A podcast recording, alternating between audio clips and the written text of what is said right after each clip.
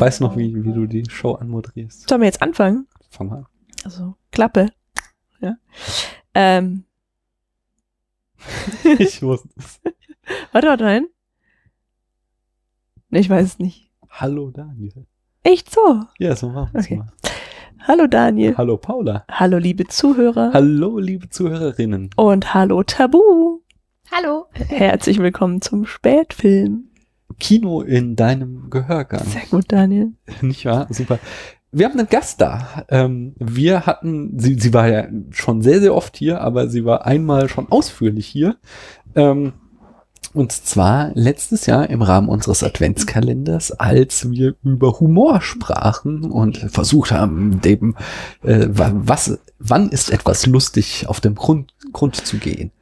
Ähm, äh, ja, hallo Tabu auch nochmal von mir. Magst du mal kurz sagen, wer du bist, äh, warum du so einen Namen trägst und äh, ja, so allgemein, was dein Lieblingsessen ist. Oh ja. Hallo. Ähm, ich glaube, es waren auch etwa die letzten oder die gleichen Fragen wie beim letzten Mal. Mhm. Okay, Also- nee, dann mach ich was anderes. Was, was ist dein Lieblingsauto? Aber das mit dem Namen hattest du auf jeden Ja, Fall. das schon. auf jeden Fall, aber das muss man nochmal Ja, sagen, auf weil ich Fall. denke nicht jeder Tabu ist jetzt nicht der geläufigste Name der Welt. Vielleicht habe ich ja Wiedererkennungswert. Ja, auf jeden Fall. Ich, also schon aufgrund deiner äh, Entertainer- Entertainer-Qualitäten hast du Wiedererkennungswert. Hervorragend. Es kommt alles mit auf meinen Lebenslauf. ähm, also ich bin Tabu. Hallo. Ähm, ich heiße Tabu, weil ich den Daniel über Capoeira kennengelernt habe und im Capoeira bekommt man Spitznamen, auch genannte Appellidos. Genau. Ähm, ja, daher der Name. Ihr könnt mich auch gerne Uli nennen. und mein Lieblingsessen ist immer noch Quakenkartoffeln. bleibe der Das Lausitz wir treu. tatsächlich beim letzten Mal schon. Und mein Lieblingsauto, das ist sehr schwierig, weil ich keine Ahnung von Autos habe. Aber es gibt ein Auto, was ich, was ich ziemlich abfeier, weil es einfach so schön aussieht. Ähm, das ist der Mini Cooper. Und davon Mhm. gibt's wohl auch eine Ausgabefassung. Darf- ich hoffe, niemand, Ein, der ein sich mit Autos Modell? ja, ein Modell Mhm. vielleicht, was wohl besonders viel PS hat und einen, vier, hervorragenden Vierradantrieb. Mein Vater sagt, das Auto ist immer noch schlecht, als ich es ihm gezeigt habe, aber ich fand es trotzdem sehr schön und ich will es haben. Also ich will es nicht unbedingt haben, aber ich würde nicht Nein sagen, falls Mhm. es mir jemand zu Weihnachten schenken wollte. Kann ich ganz kurz, ähm, kannst du dein Mikro so einen Millimeter weiter weg machen? Du ploppst nämlich. So, was ist ploppen? Das heißt, das Aber jetzt so, ist sie ganz weit ja, weg. nee, dann jetzt muss ich sie So? weiter aufdrehen. Nee, so ist doch gut. Ja, aber sag nochmal was. Hallo, Sag nochmal was. hallo. Ja, ist gut. Nee, es geht ähm, äh, bei den Sprenglauten. Äh, hast ja vielleicht Anglistik hast du studiert? Hast du ja Nein, Genau. Romanistik? Ach ne, okay. Aber hast, hast du da auch Linguistik ein bisschen machen müssen? Natürlich. Genau, da hast du ja gelernt, was Sprenglaute sind. Natürlich Oder nicht. wie plosive.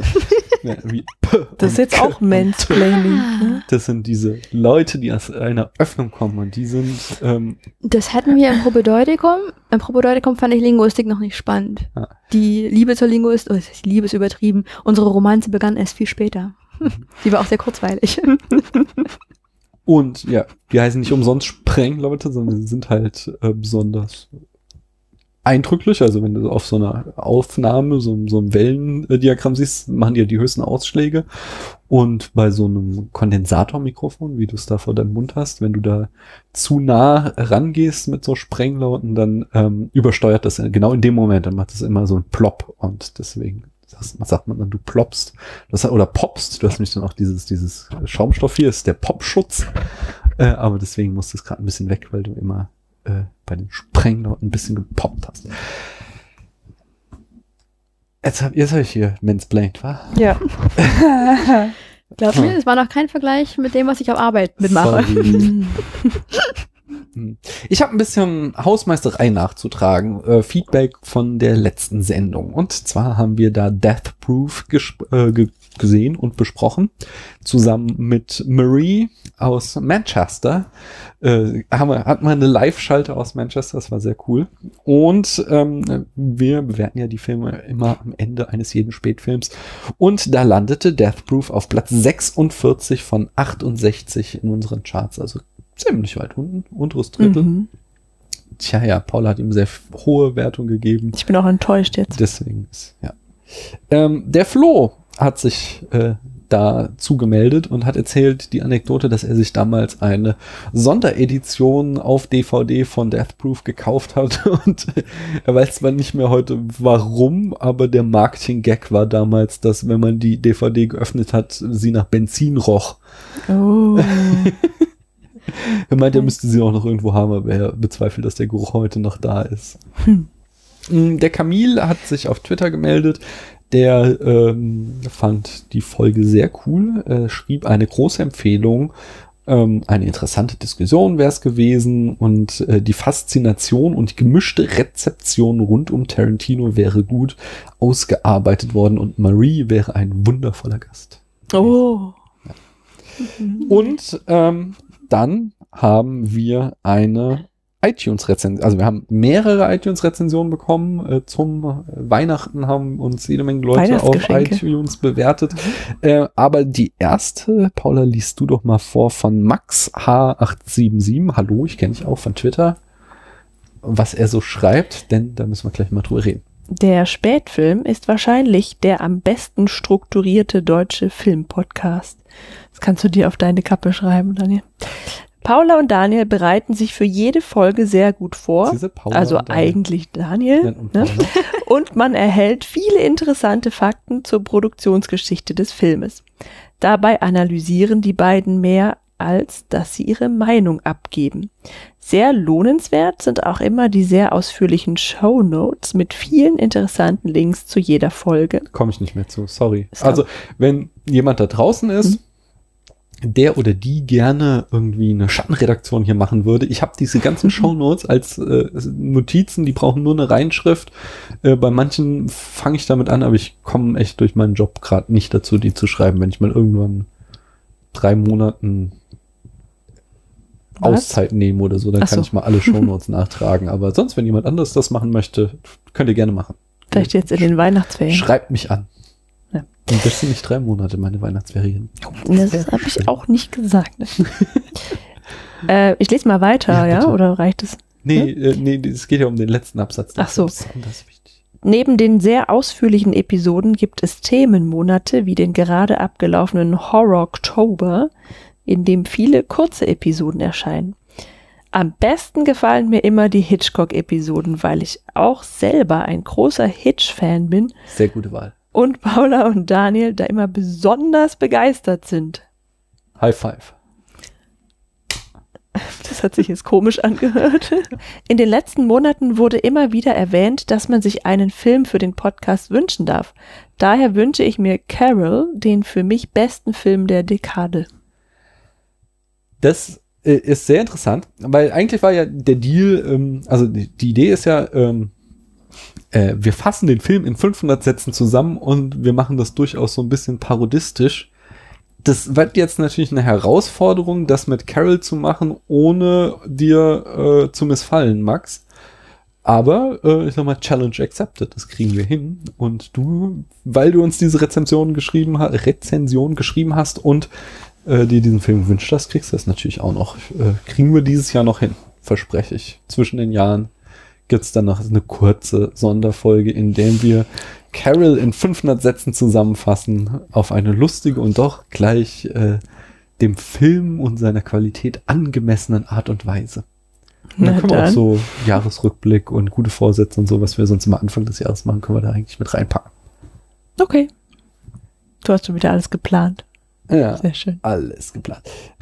Äh, aber jetzt wollen wir erstmal dich kennenlernen. Und dafür musst du eine Reihe, wie, Marie vor kurzem, musst du jetzt eine Reihe von Fragen aus dem spätfilmischen Proust-Fragebogen beantworten. Ich habe heute ist so ein guter Tag, wo man so die ganzen Insider mal äh, auch erklären kann. Ich glaube, bei so einem Podcast, wenn der so lange läuft, dann gibt's halt so viele Running Gags, die Neueinsteiger gar nicht raffen.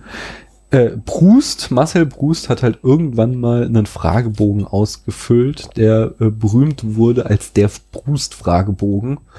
Und äh, da halt irgendwie so. Der hat den nicht ausgefüllt, sondern erstellt. Nee, ne? nee, das ist immer der Irrtum. Das ist Ach so eine urbane Legende, dass er den erfunden hätte, aber das stimmt gar nicht. Er wurde einfach von irgendeiner Zeitung befragt und hat halt dann so einen Fragebogen ausgefüllt, so was ist das beste Buch oder der Sinn des Lebens und so Mhm. ein Kram. Und diesen äh, Fragebogen haben wir genommen und ihn einmal komplett umgewurstet und äh, auf Spätfilm gemacht und äh, jetzt äh, benutzen wir den immer, um unsere äh, Gäste und Gästinnen kennenzulernen und ihren Filmgeschmack. Und jetzt übergebe ich dir das Wort, Paul. Nein, jetzt ist es gerade ausgegangen. Äh, Muss ich mal den Daumen drauf drücken? Ach, das hast du Uh. inzwischen. Aha. Ach so. Wusste ich nicht, ne? ah, das ist doch eine gute Frage. Welche Rolle würdest du gerne spielen? Das ist auch tatsächlich die Frage, ähm, bei der ich mir am besten, also am, ich, ich fand die Frage wirklich kompliziert. Ähm, intuitiv, welche Rolle möchte ich spielen, waren, also sind mir zuerst eigentlich so die Rollen in den Kopf gekommen von so hauptsächlich starken Frauen, natürlich Wonder Mhm. Woman, obwohl ich da auch gerne das Skript nochmal neu schreiben wollen würde. Und noch ein paar andere Erinnerungen, aber so Wonder Woman, ähm, ich habe auch direkt an Xena gedacht, muss ich dachten, die fand ich, als ich klein war, richtig toll. Ja, Ja. die hatte ich ja schon fast vergessen. Genau, und dann ist mir aufgefallen, dass ich eher so halt so zu Frauen tendiere und dann dachte ich mir jetzt, wenn ich halt so einen Mann spielen wollte, so in welche Richtung würde ich da gehen, dann bin ich dann mehr so bei den Bösewichten gelandet. Und dann habe ich mich aber gefragt, ob ich die Frage dann tatsächlich richtig verstehe, Mhm. weil ist die Frage in dem Moment darauf, also zieht sie darauf ab, dass ich mich halt, also mit welcher Rolle kann ich mich am ehesten identifizieren, so wer möchte ich gerne sein oder tatsächlich so die Rolle spielen, halt so den Akt Mhm. des Schauspielerns. Genau, In welchem Film möchte ich gerne mitwirken? genau, das ist das Letzte. Ja. Mhm. Ich glaube, dann, ja, dann würde ich tatsächlich, glaube ich, so ein bisschen, ich glaube, die Wonder Woman-Sache so mit ein bisschen Action, aber noch, wie gesagt, das Drehbuch überarbeiten. Aber sonst Mhm. bleibe ich bei Wonder Woman. Das ist eine gute Wahl. Sehr gut. Mhm. Und was ist dein Lieblings-Disney-Film? Äh, also da habe ich zwei. Ich mochte sehr gerne Pocahontas und ich mochte auch sehr gerne Der Glöckner von Notre Dame. Glöckner von Notre Dame kenne ich nicht. Wann hast du das letzte Mal Pocahontas gesehen? Es ist schon sehr, sehr lange her. Weil ich hab den. Aber ich habe das so oft gesehen und ich habe ja das Buch dazu. Ich kann dir immer noch eine Zusammenfassung geben. Aha, in Okay. fünf Sätzen. Ich habe den von, also jetzt schon auch schon wieder eine Weile her, aber ich habe den mal mit unserer Tochter gesehen, der Großen. Ich war jetzt nicht so begeistert. Oh Gott. Wer weiß, was ich also ausgeblendet habe. Keine Ahnung. Aber ich möchte deine Kindheitserinnerung auch nicht rauben. Manche Filme sind auch am besten, wenn man sie nicht nochmal guckt.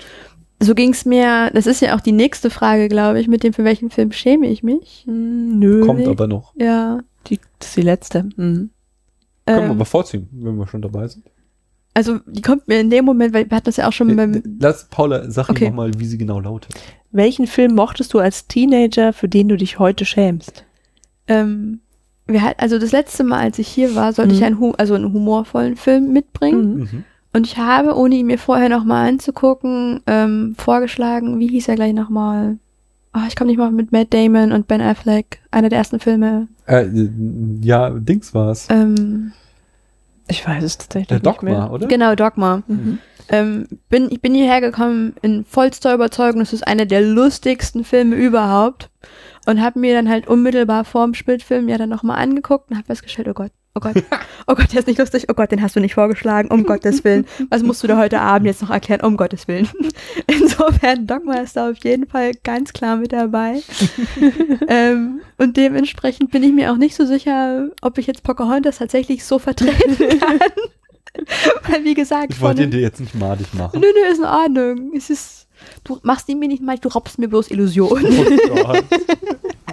Aber das ist doch auch voll okay, irgendwie gerade bei der Frage, ähm, so, so, so einen Film zu nehmen. Also, also ein Disney-Film äh, hat man natürlich Hauptsache, äh, hauptsächlich als Kind eben gesehen. Ich nicht. Und wenn man da halt positive Erinnerungen mit verknüpft, Ich ja, war dann halt- ist das doch voll gerechtfertigt. Ich glaube, ehrlich gesagt, ich war einfach, also bei Pocahontas war ich halt einfach nur davon fasziniert, ähm, halt von dieser Naturverbundenheit und einfach halt nur so von, also von tatsächlich der Geschichte der Indianer. Ich habe mir auch Mhm. danach ähm, sehr viel dazu durchgelesen. Also es blieb mir jetzt nicht bloß bei der Faszination Pocahontas.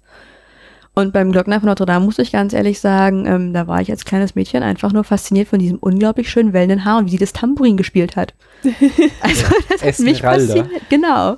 Das fand ich ist top. aber, also ich, ich kenne nicht die Disney-Version, ich habe aber mal den Stummfilm gesehen. Und das fand ich schon irgendwie ähm, so, ich fand sie als Charakter halt schon auch krass, weil so, so halt in der Verfilmung, und ich meine, der, der Roman halt auch Mhm. irgendwie aus dem 19. Jahrhundert kommt und die Verfilmung von, die erste von 1920, Schlag mich tot, und sie halt irgendwie äh, Sinti ist, ähm, und äh, zudem halt eine starke Frau und da halt irgendwie voll alles rockt. So. Das hat mich Richtig. auch sehr beeindruckt damals in, Ähm, in diesem Film. Genau, deswegen, also man, man merkt, ich habe ein Faible für starke Frauen. Deswegen, deswegen fand ich sie auch so toll. Und weil sie halt, also nicht nur, weil sie halt dieser Minderheit angehört, Mhm. ähm, sondern weil sie sich ja auch in dem Moment, weil sie dieser Minderheit angehört, für den Glockner da einsetzt. Ja, weil sie genau. ihm am ehesten halt verstehen kann, weil sie halt weiß, wie es ist, ähm, nicht angenommen zu werden aus Gründen, die wirklich nicht nachvollziehbar sind. Und das hat mich als, also ich weiß gar nicht, wie alt ich war, sehr, sehr jung.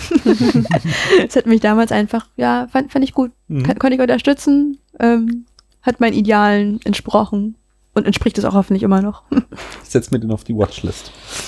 Dann will ich mal wissen, was dein Lieblingssportfilm ist. Oh ja, ähm, da habe ich ehrlich gesagt, glaube ich, gar keinen so richtig. Als ich so 16 war, habe ich mir relativ viele Tanzfilme damals angeguckt bei Oh ja. so Mädchenabenden. Ja, und? Ähm, aber ich weiß auch nicht mehr, wie die heißen. Aber es war im Grunde genommen, es waren meistens diese amerikanischen Filme, es war immer das Gleiche. High School Musical. So, das habe ich zum Beispiel, das habe ich zum Beispiel nie gesehen. Ähm, ich ich komme auch, ja, also, kann, also ich habe keine wirklichen Sportfilme, weil das waren auch mehr so Chick-Flicks als tatsächliche Sportfilme. Sie haben bloß zufällig in diesem Film Sport getrieben Okay. und getanzt, waren irgendwelche Cheerleader. Ansonsten gibt's ja immer noch natürlich Only the Strong, aber der Film ist Das jetzt auch nicht so ein gut. berüchtigter Capoeira-Film.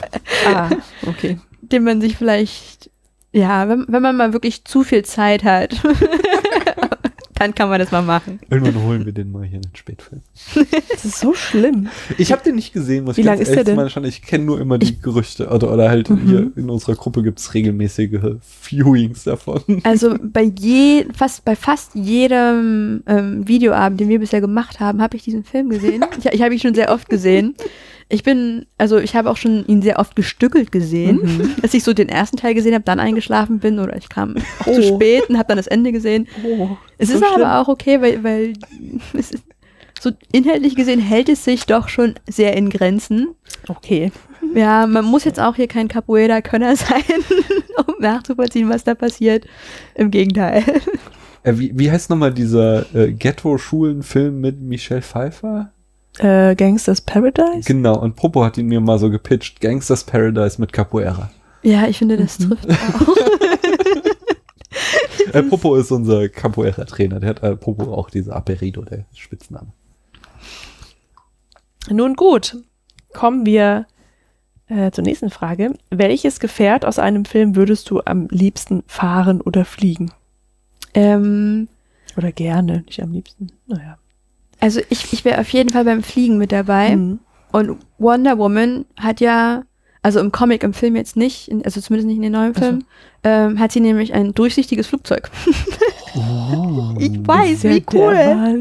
Auch ein bisschen gruselig, wenn du dann da oben sitzt. Also sieht man ja guckst. niemand. Ja, aber wenn Also sie selbst ist dann auch äh, unsichtbar, ja? Ja. Es ist geschlossen. Also im Okay. Comic halt nicht, man sieht sie natürlich immer noch. Aber, Das sieht ein bisschen sieht lustig sie, aus. Sieht sie von innen das Cockpit oder wenn sie nach unten guckt, sieht sie nur den Boden? Ähm, das haben die Comics so nicht dargestellt, zumindest nicht, dass ich wüsste. Ich, ich lasse mich hier gerne widerlegen, aber nach meinem Kenntnisstand konnte ich das halt nie sehen. Ich habe jetzt, also wenn ich dieses Bild vor Augen habe, dann habe ich halt dieses Bild mit dem, wie halt dieses ähm, Flugzeug gezeichnet ist, aber es Mhm. Ist halt so gleiche Farbe wie der Himmel. Und da drinnen sitzt dann halt Wonder Woman am Steuer. und ich möchte dieses Flugzeug.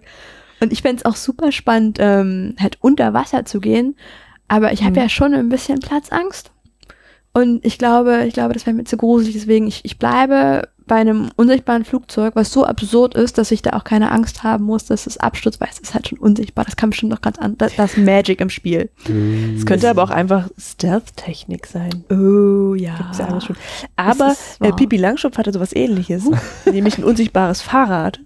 Also zumindest Oh ja. in, in einem dieser Filme. Da sieht man sie nämlich auch irgendwie so in der Luft sitzen und so strampeln. Das kann auch nicht geklaut werden.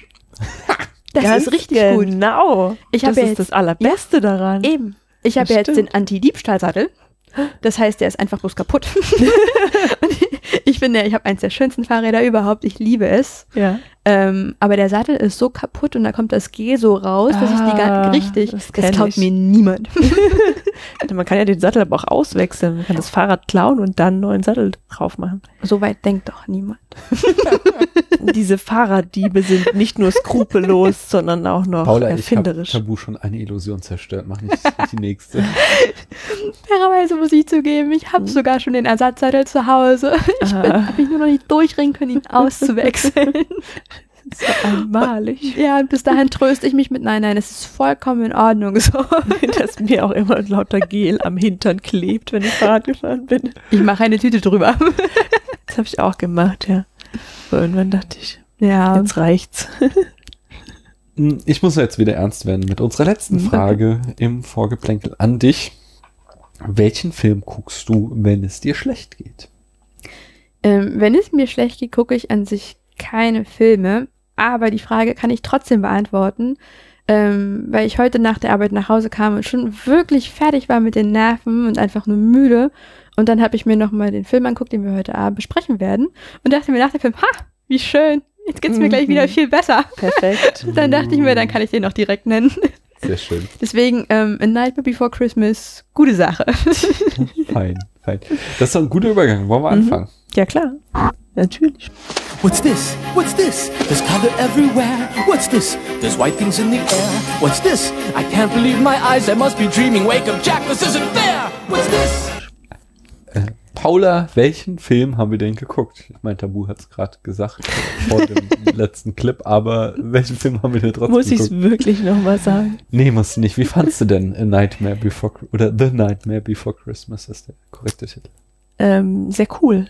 Mhm. Was hat dir denn gefallen und was nicht? Ähm, ich mag, also so, so optisch an sich, ich mag schon Mhm. diese Ästhetik einfach.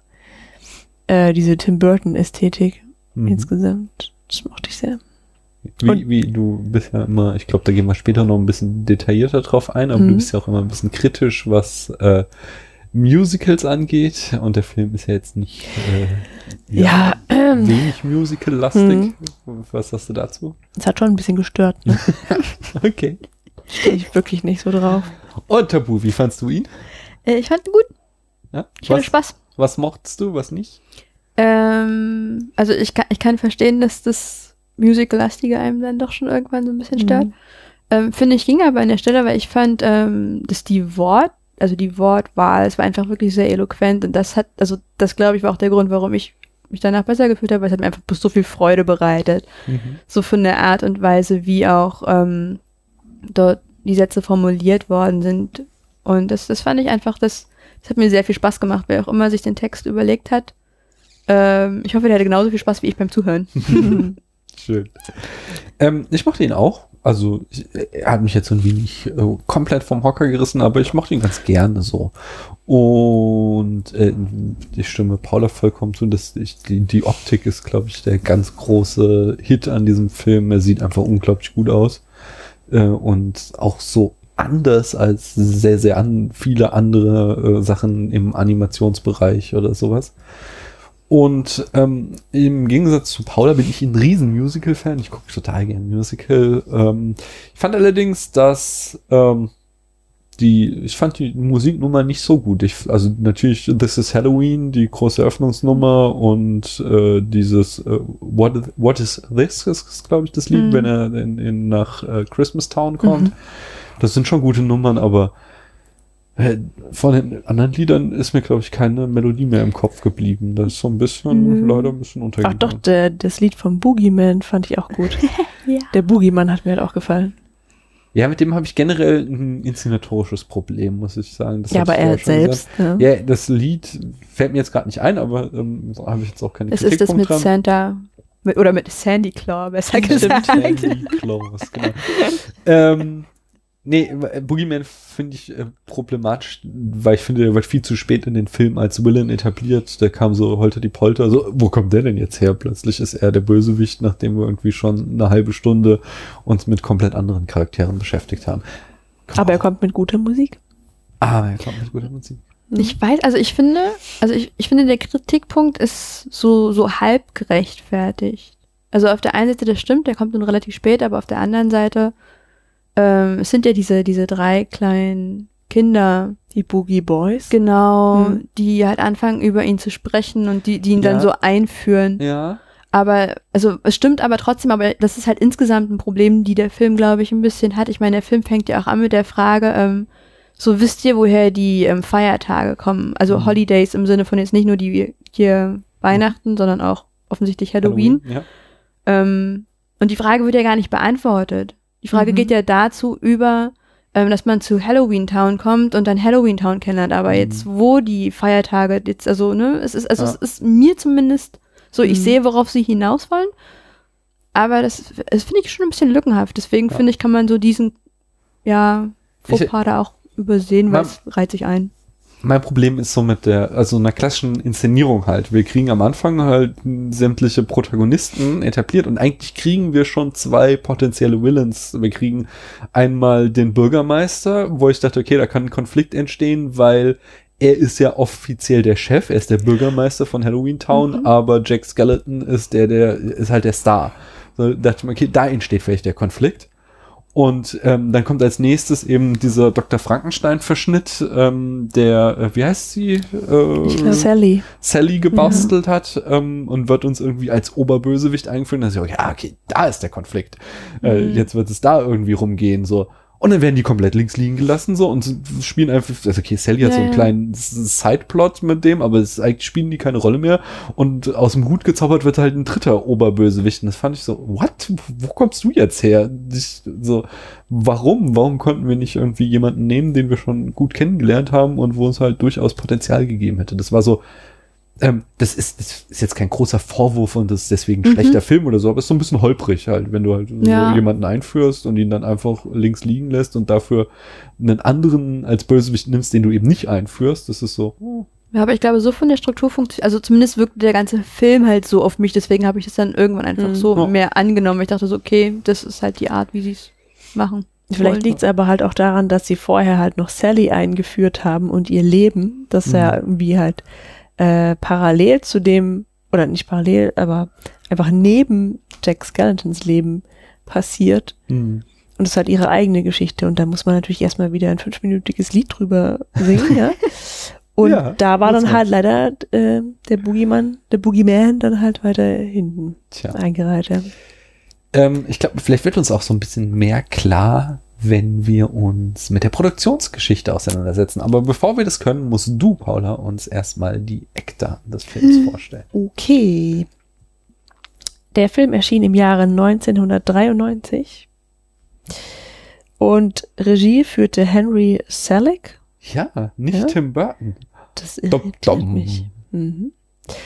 Äh, der hat auch eine Filmografie. Mhm. Sie besteht, ist es jetzt auch wieder auszugsweise oder insgesamt? Äh, Also es sind tatsächlich alle Langfilme. Er hat eine so. Reihe Kurzfilme gemacht, die haben wir nicht aufgelistet. Okay, also er hat Sea Page gemacht, Das war sein 19, Debüt, ja. 1981. Dann ist The Nightmare Before Christmas schon das, der zweite Film von 1993, wie ich schon sagte. Und James and the Giant Peach 1996. Kenne ich vom Titel, habe ich aber auch nie gesehen. Ah, überleg gerade. Monkey Bone von 2001, sagt mir gar nichts. Und Coraline von 1909. Großartiger Mhm. Film. Super, super geil. Starke Frauen, schau dir Coraline an. Okay. Das Drehbuch schrieb Michael McDowell. Ah nee, schrieben Michael McDowell und Caroline Thompson. Mhm. Wir kommen zu den Details später. Das sind doch die Details, oder? nee, was? nee, wie- wieso ist da zwei Ach so, Drehbuchautorinnen? Ähm, und zwar auf der Grundlage eines Gedichts von Tim Burton. Mhm. Tim Burton hat die Produktion übernommen, gemeinsam mit Denise Di Novi. Die Musik stammt von Danny Elfman, der hoffentlich viel Spaß hatte. Ja? Der heißt halt auch Elfman, ja? Ja. Der heißt Elfman. Eigentlich perfekt, ja. Äh, Kamera Pete Kozaczyk, Schnitt Stan Webb, Budget 18 Millionen US-Dollar. Also wieder um es einzuordnen, Mhm. äh, kein Blockbuster, aber ordentlich. Also ich glaube, äh, es ist für so einen Animationsfilm Mhm. Da War gab es halt halt auch eine- viel zu tun, ja, ja. war halt eine Disney-Produktion, die waren ordentlich ausgestattet, ohne jetzt im Geld zu schwimmen. Mm, Okay. Dann hat äh, der Komponist Danny Elfman auch mitgespielt. Und zwar hat er äh, Jack Skellingtons Lieder gesungen. Und auch noch die Lieder von, oder er hat auch Barrel Genau. Also und der Clown with the Tearaway Face gespielt. Ja, Das war einfach der Clown da. genau, ja. der Clown, Gab der, nur einen. das ist nur ein Statist, aber Barrel Mhm. ist einer von den Trick-or-Treaters, den kleinen Ach so. Dann hat, äh, wenn er nicht gesungen hat, Chris Sarandon Jack Skellington gespielt. Catherine O'Hara hat Sally und Shock gespielt. Schock ist auch Schock ist auch einer von den drei Jungs, ja. Ne? Ähm, William Hickey hat Dr. Finkelstein gespielt. Das wird ja wohl dann diese Ente sein. Genau. Glenn Shaddix, den Bürgermeister und Paul Reubens Locke. Wer ist denn Locke? Das ist auch einer von den Trick-or-Treaters. Okay. Und Edward Ivory hat Santa gespielt. Das Genre könnte man verorten in der Tragikomödie, eindeutig im Musical, im Fantasyfilm und im Puppen-Grusical. Ja, ich habe Ja. schon in einem Artikel gelesen, es wäre ein Puppen-Cruisical. Das ist ein schönes Wort. schön. Es ist auf jeden Fall ein Stop-Motion-Animationsfilm. Genau. Minky schreibt auf iTunes. Viele Facts, viel Fun. Ein tolles Podcast-Pärchen, das mit ganz viel Liebe zum Film bergeweise Hintergrundinformationen und Fun Facts präsentiert. Die perfekte Variante für Filmnerds. Ein Filmlexikon im Plauderton, sehr stark. Freudiges Smiley. Zack. Ja, Hm. und Tabu. Dir obliegt die große Ehre, uns jetzt äh, mal in fünf Sätzen mehr oder weniger zu erzählen, worin es denn in äh, The Nightmare Before Christmas überhaupt geht. Richtig. Ähm, also wir haben unseren Protagonisten, wie wir schon gehört haben, Jack. Jack ist der Pumpkin King oder auch, ähm, ich komme gerade nicht drauf. Ich weiß auch nicht, was er noch für einen Titel hat. Der ist, der ist da. Ja, genau, ist das Hauptmännchen. Und ähm, genau, jedes Jahr zu Halloween trifft sich, also sie leben alle in Halloween Town und bereiten sich jedes Jahr fleißig auf Halloween vor. Dann sind wir gerade eben, also zeitlich einzuordnen, ist es halt gerade eben genau nach der Halloween-Zeit. Ähm, und die Stadt freut sich über halt den Pumpkin King und wie großartig er ist. Und er verspürt aber eine innerliche Sehnsucht, er ist unzufrieden. Oder nicht unzufrieden, das möchte man gar nicht, möchte ich also so weit möchte ich gar nicht gehen, das geht, glaube ich, zu weit in die Analyse, aber er verspürt auf jeden Fall eine Sehnsucht und möchte diese Sehnsucht füllen oder tilgen, indem er, also indem er halt den, den Job von Santa übernimmt. Er wird, also bei seinen Wanderungen ähm, landet er nämlich in Christmas Town und versucht zu verstehen, was die Leute da machen und kommt zu dem Schluss, dass ich verstehe jetzt nicht, was hier gerade eben passiert. Also so sein, sein Mindsetting ist einfach gar nicht da, um das nachzuvollziehen können. Und deswegen entscheidet er sich halt kurzerhand, dann wird er halt Santa und lässt die drei, die drei Jungs Santa kidnappen und spielt dann für eine Nacht Santa. Und die ganze Stadt macht halt mit und versucht das halt zu organisieren. Und das geht natürlich gründlich schief. ja, das, das waren mehr als fünf Sätze. Ja, aber Aber das ist so, so das in etwa, darum geht's.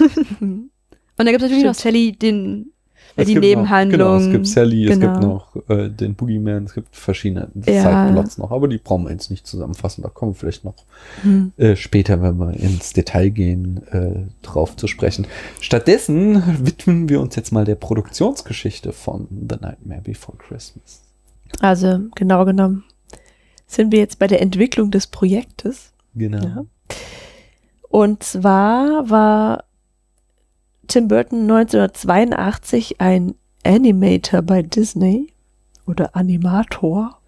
Ja, ich Ja. glaube, äh, erste Aussprache. Damals schrieb er das Gedicht The Nightmare Before Christmas. Auf die Idee kam er aber schon Jahre vorher. Er wuchs auf in Burbank in Kalifornien. Und Kalifornien ist berühmt dafür, dass dort ewiger Sommer herrscht. Daher, so sagte Burton später, fanden Jahreszeiten vor allem in Form von Ladendekorationen statt. Krass. Als der kleine Tim dann durch die Stadt so ging und äh, in ein Schaufenster blickte, äh, sah, kriegte er den Moment mit, wo die Halloween-Dekoration durch den Weihnachtsschmuck ersetzt wurde. Und äh, für einen Moment sah er eben so eine Melange in diesem, ähm, äh, in diesem Schaufenster aus äh, einem Nebeneinander von Zombies und Kobolden mit Weihnachtsmännern und Rentieren. Und das war eben ein Bild, was bei ihm hängen blieb und ihm nie wieder aus dem Kopf ging und dann Jahre später zu dem. Gedicht führte.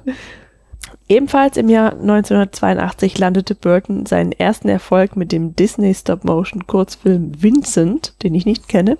Ich habe ihn mir jetzt angeguckt als Vorbereitung. Äh, es, ich fand es erstaunlich, wie viel von diesem Burton-Stil da schon drin steckt und dass äh, Disney ihn das damals haben durchziehen lassen. Worum geht's da? Und warum, warum bist du überrascht, dass sie es ihm hat durchziehen lassen? Weil es um einen äh, moody Teenager geht, der Vincent heißt und sich vorstellt, er ist Vincent Price und äh, das alles super morbide ist. Das, der ganze Film ist gereimt auch noch und äh, das ist halt, er stellt sich immer irgendwas vor und dann kriegt man als, als Antwort auf den Reim, wie die Realität wirklich ist und er hat halt immer irgendeine total äh, gothic, düstere Vorstellung und dann ist es so, so gibt es immer so eine ganz banale Auflösung und äh, das äh, es ist halt so undisney-mäßiges. Wir werden noch drauf kommen, dass Disney halt auch mit diesem Film so ganz große Probleme hatte und dass sie damals ihm diesen Kurzfilm haben machen lassen überhaupt, als bevor er halt irgendwie ein Star war, äh, fand ich schon sehr, sehr erstaunlich, weil da halt schon wirklich sehr, sehr viel von diesen eben diesen Gothic und düsteren äh, äh, Motiven von Tim Burton drinne steckte in seinem allerersten Film. Ich bin gespannt. Ja, also, ich finde auch, das klingt gut. ja, ja. ich denke mir auch so, hey, lass mal angucken. können- kann- ja, mach auf, auf YouTube kann man den sich äh, für Uma anschauen. Ist auf jeden Fall sehenswert. Okay. Ähm, na, jedenfalls hat Tim Burton The Nightmare Before Christmas an Disney als einen weiteren Kurz- oder Fernsehfilm geschickt, Ja. mit dem Ziel, ihn produzieren zu lassen. Genau. Ähm, und Disney nahm zwar die Entwicklung des Projektes auf, ließ sie dann aber ruhen, da der Film einfach zu merkwürdig für die Marke zu werden drohte. Ist halt jetzt nicht so typisch Disney-Prinzessin oder äh, kleine Heldenreisefilme. Ja, dann 1984 wurde Burton von Disney gefeuert. Da wollte ich übrigens noch nachschauen, warum Was, er 84? gefeuert wurde. 84, genau. Aber kam ich nicht mehr dazu. Aber tatsächlich ist er wohl rausgeflogen. Ich weiß aber nicht warum. Für ihn und seine Karriere stellte es allerdings tatsächlich ein Glück dar, denn in den Folgejahren ähm, feierte er dann seine ersten wirklich großen Erfolge. Und zwar als Regisseur brachte er erst Beetlejuice und dann Batman 1988 und 1989 in die Kinos. Und beide waren halt extrem große Hits. Und äh, mit diesen Erfolgen im Rücken trat er dann eben äh, gestärkt wieder an Disney heran und sagte, er möchte dieses Projekt Nightmare Before Christmas, das er schon verkauft hatte quasi an Disney, aber die es dann halt in die Schublade gesteckt haben, gesagt, wir machen es nicht drauf, äh, konnte er, hatte er jetzt halt einfach so die, die Marktmacht, um dann nochmal drauf rück, zurückzukommen und sagt, hier, lass uns das umsetzen, ich möchte es gerne äh, von euch er- zurückerwerben oder mit euch produzieren. So.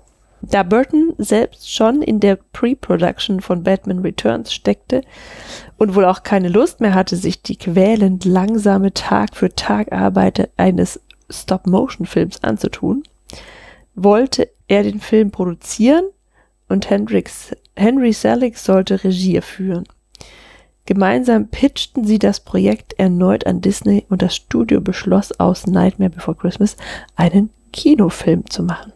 Ich kann mit diesem Wort pitchen echt einfach nichts anfangen. Ja. Ich finde das ganz ein, ein schrecklich. Pitch? Ja, Macht ihr keine Pitches auf eurer Arbeit? Ja, das Kunden? kann ein Grund dafür sein, dass ich das Wort so schrecklich Achso, finde. ich finde, das ist halt für mich voll geläufig so. Du machst halt, stellst ein Projekt einem Kunden vor und das ist dann ein Pitch. Aber, also was mich an den Sachen dann immer, also ich bin mir immer nicht sicher, wie weit man da mit Anglizismen und überhaupt, Mhm. das finde ich immer schwierig einzuschätzen.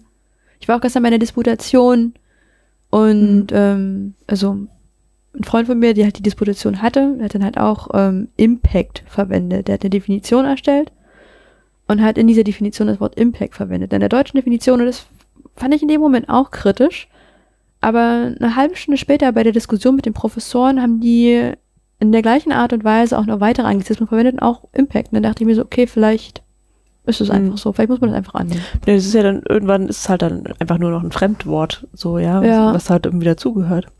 Also ich persönlich habe überhaupt kein Problem mit Anglizismen. Ich finde sie halt immer dann albern, äh, wenn es halt. Wenn sie nichts Neues bringen. Genau, aber Ja. was wäre denn das deutsche Äquivalent zu Pitch? Ein, Ja, ich habe es vorhin die Einreichung versucht. eines Entwurfes. Ja, ich habe hab gesagt, Eine äh, zündende Idee unterbreiten.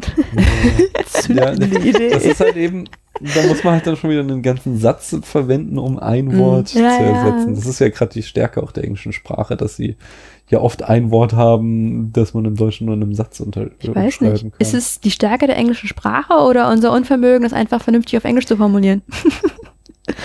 ich habe als Teenager Basketball gespielt und ich weiß, dass es halt irgendwie da total oft Begriffe gab, so irgendwie der ähm, Power Forward, der am besten durch die Zone ziehen und zum Korberfolg werden äh, kommen kann, so im Deutschen und das war dann irgendwie ich hab's vergessen, aber das war dann irgendwie so dann der der Triple Shooter also im Englischen so, so das, ah, er, ist, er ist der Triple Shooter und dann so im Deutschen musst du hättest du es halt übersetzt nur so durch so einen langen Satz irgendwie.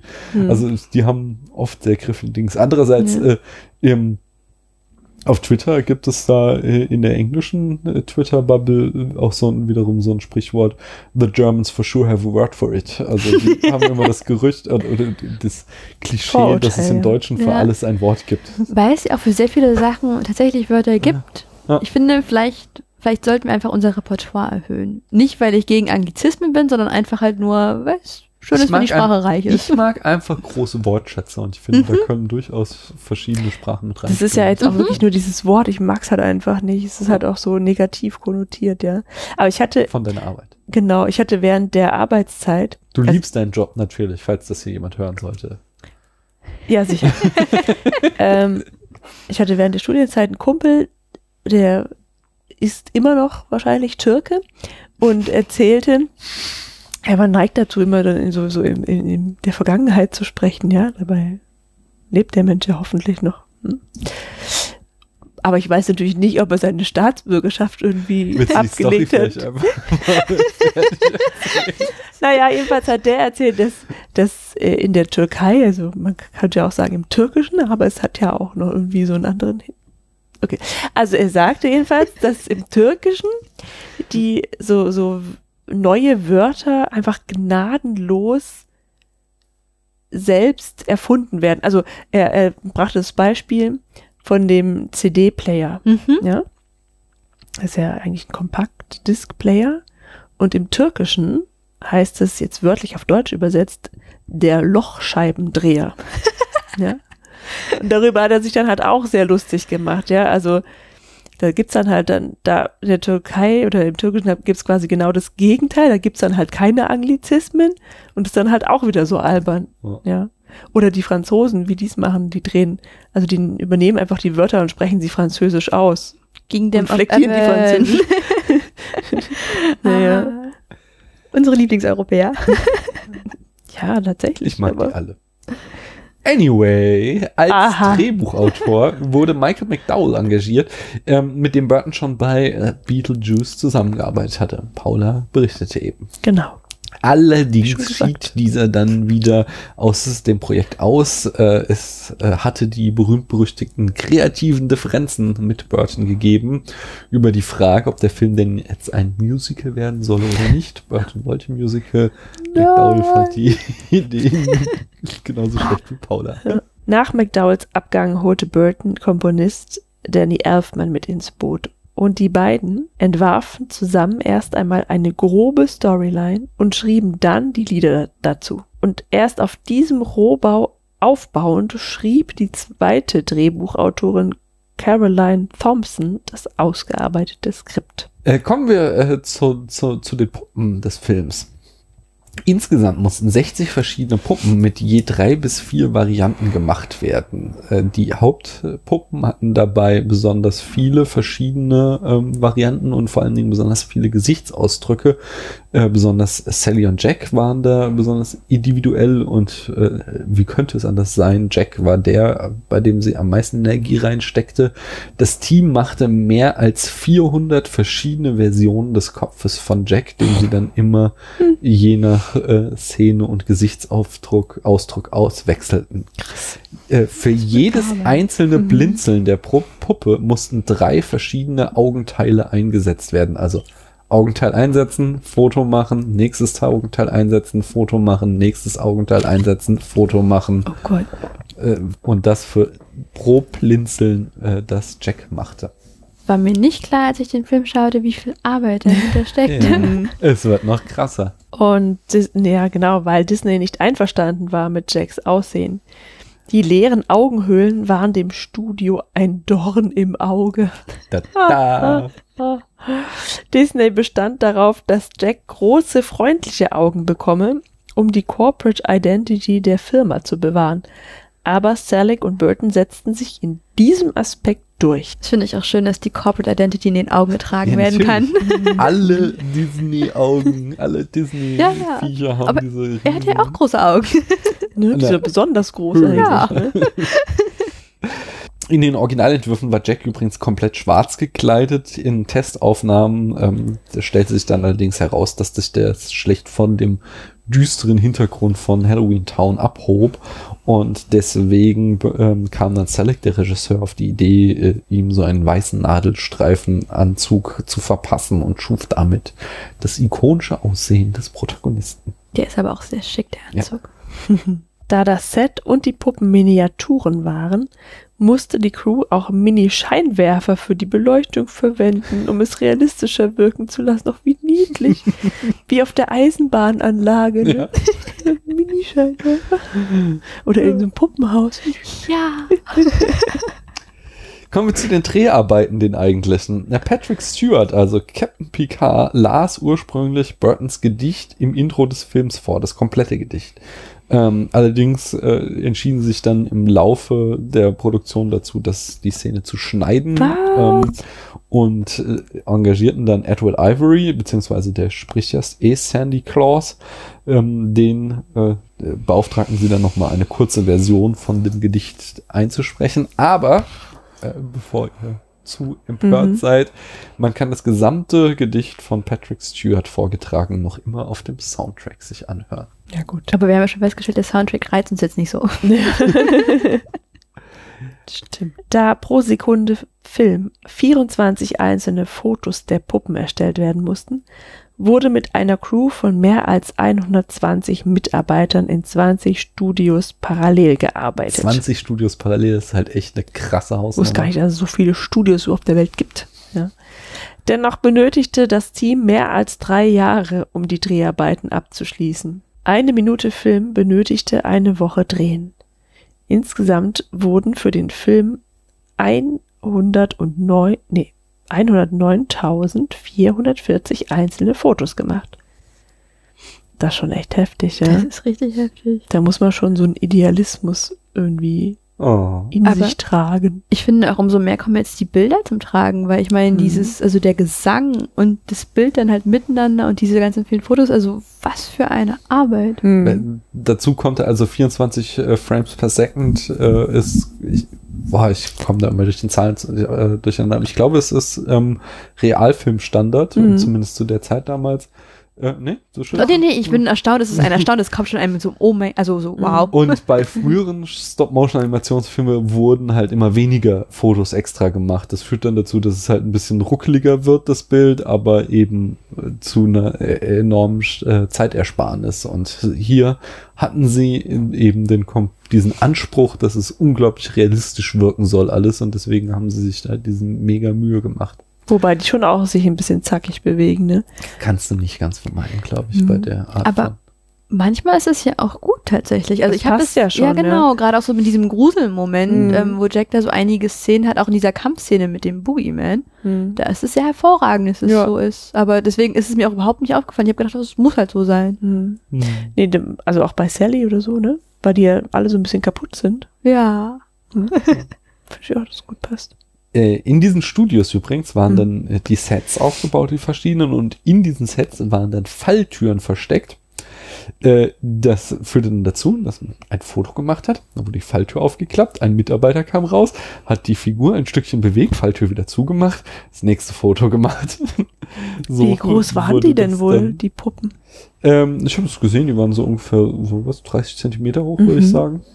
Ähm, kann man, ich werde ich, wenn ich dazu komme, im Blog verlinken. Da gibt es entsprechendes Filmmaterial im Internet, um sich die Produktion anzugucken. Burton und Selig wollten, dass trotz Stop Motion der Film möglichst viele Einstellungen und Kamerafahrten haben solle, wie sie auch in Realfilmen vorkommen. Der komplizierteste dieser Shots war besonders kompliziert umzusetzen. Und zwar die Szene, in der Jack die Tür ins Weihnachtsland findet. Hier gibt es einen Shot, in dem sich Jack in einem Super Close-up im Türknauf spiegelt. Dies hinzubekommen, ohne dass Kamera oder Studio-Equipment zu sehen ist, war eine besondere Herausforderung. Sieht auch verdammt geil aus, der Shot, muss man mal sagen. Mhm. Äh, das war unser letzter Fun Fact. Und unser guter alter Freund Ashcat schreibt, mein liebster Filmpodcast. Ja, und fünf Sternchen. Der Spätfilm ist für mich der beste Filmpodcast. Er bespricht keine aktuellen Filme, sondern eher Klassiker. Es gibt immer eine Menge Hintergrundinfos und Trivia, kann man gut gebrauchen, um auf Partys Eindruck zu schinden.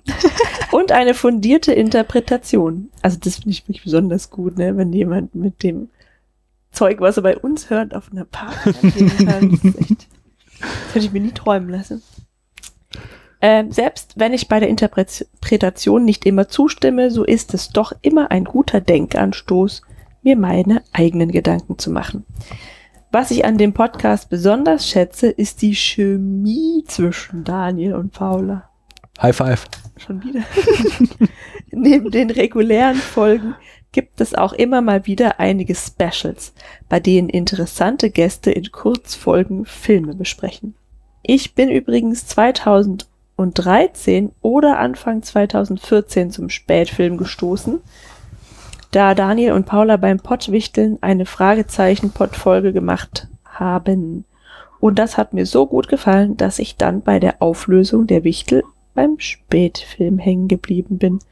Und ähm, da war der Spätfilm auch noch ziemlich jung, weil wir nämlich im April 2013 erst angefangen Genau, haben. das heißt, wir haben nächsten April unser Fünfjähriges. Da machen wir auch was Besonderes, sag ich mal. Wer hätte das gedacht? Gibt's eine Podcast-Party? Yes, das wäre eine Idee. Das wäre schon cool. Das mir noch gar nicht bewusst gewesen, dass, dass wir das tatsächlich schon so lange durchziehen. Da machen wir mal uns Gedanken, Auf sag jeden Fall mal. müssen wir was machen, ja. Mhm. Jetzt kommen wir zum filmischen Erzählen. Mhm. Wie hat der Film denn seine Geschichte erzählt? Singend. Mm, vollkommen korrekt. ähm, Mhm. Ich fange an, indem ich euch frage, wie steht ihr denn zu Weihnachten? Tabu, du hast so lange nichts mehr sagen dürfen. Mhm. Ähm, Weihnachten. Also ich muss ganz ehrlich sagen, das ist das erste Mal, oder nicht das erste Mal, aber halt seit langem, dass ich wieder Lust auf Weihnachten habe. Die letzten Hm. Jahre hatte ich nicht so richtig Lust. Jetzt habe ich schon wieder eher ein bisschen Lust. aber Eher ein bisschen. Klingt Ja, ja, ne. auch nicht so begeistert, ne? nee, also Weihnachten bei uns ist aber auch wirklich sehr entspannt. Also deswegen, also meine Familie und ich verschenken uns auch keine Geschenke.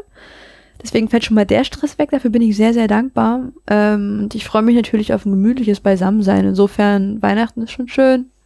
Es macht Spaß. Und ich glaube, das, ja, ich, ich sehe dem Ganzen entspannt entgegen. ich habe jetzt keine besonders große Vorfreude, aber auch jetzt kein irgendwie hektisches Genervtsein. Mhm. Paula, du? Ähm, Weihnachten ist eine sehr schöne Kindheitserinnerung und jetzt liegt mein Interesse darin, ähm, ähnliche Erinnerungen für meine Kinder zu produzieren. Oh. Das ist Und- es eigentlich. was ist das Besondere an dieser Kindheitserinnerung? Ja, das ist, glaube ich, so, es hat viel mit Magie zu tun. Ja, ähm, tatsächlich irgendwie, also das habe ich, das habe ich heute noch, dass ich halt diese, diese Beleuchtung einfach so schön finde, ja. Also wenn du, wenn du mal irgendwie in die Stadt gehst und, und es schon dunkel ist und hast überall diese Lichterketten, äh, oder auch bei uns zu Hause, ja, im Kleinen. Also das mag ich halt sehr gerne und Kerzen mag ich auch sehr gerne und dann halt ähm, an dem an dem Weihnachtsabend selbst, da gab's in meiner Kindheit halt den Weihnachtsmann und es war immer sehr spannend, wenn der dann kam, äh, war man immer so besonders aufgeregt, ja. Ähm, so ein bisschen war das bei uns auch noch so, dass dass man immer Angst haben musste, dass, also es gab zwar keinen Knecht Ruprecht, aber man musste halt irgendwie befürchten, dass man auf äh, Missetaten irgendwie hingewiesen wird, ja. ähm, Pädagogisch wertvoll. Haben wir deine Eltern das ganze Jahr über gesammelt? na, wieso denn meine Eltern? Was haben die denn damit zu tun? Stimmt richtig, Entschuldigung. ähm, und mein Bruder hatte auch echt immer große Angst. Ähm, ja, ich, ja, das ist halt so irgendwie so das Gefühl, irgendwie sich da so wahnsinnig auf diesen Moment zu freuen und dann weiß man nicht genau, wann kommt er und dann kommt dieser Kerl mit der roten Kaffeehaube auf dem Kopf und bringt dann lauter Geschenke und dann darf man lange aufbleiben und darf mit seinen Geschenken spielen und äh, das fand ich halt immer schön. Mhm. Ey, du hast zwei Sachen gesagt. Einmal, ähm, also ich erst nochmal eine kleine Extra-Runde. Ich bin ein riesen Weihnachtsfan. Und äh, du hast so zwei Sachen gesagt. Das eine war, äh, es hat viel mit Magie zu tun und äh, auch die Lichter und das ist eine schöne Kindheitserinnerung und sowas.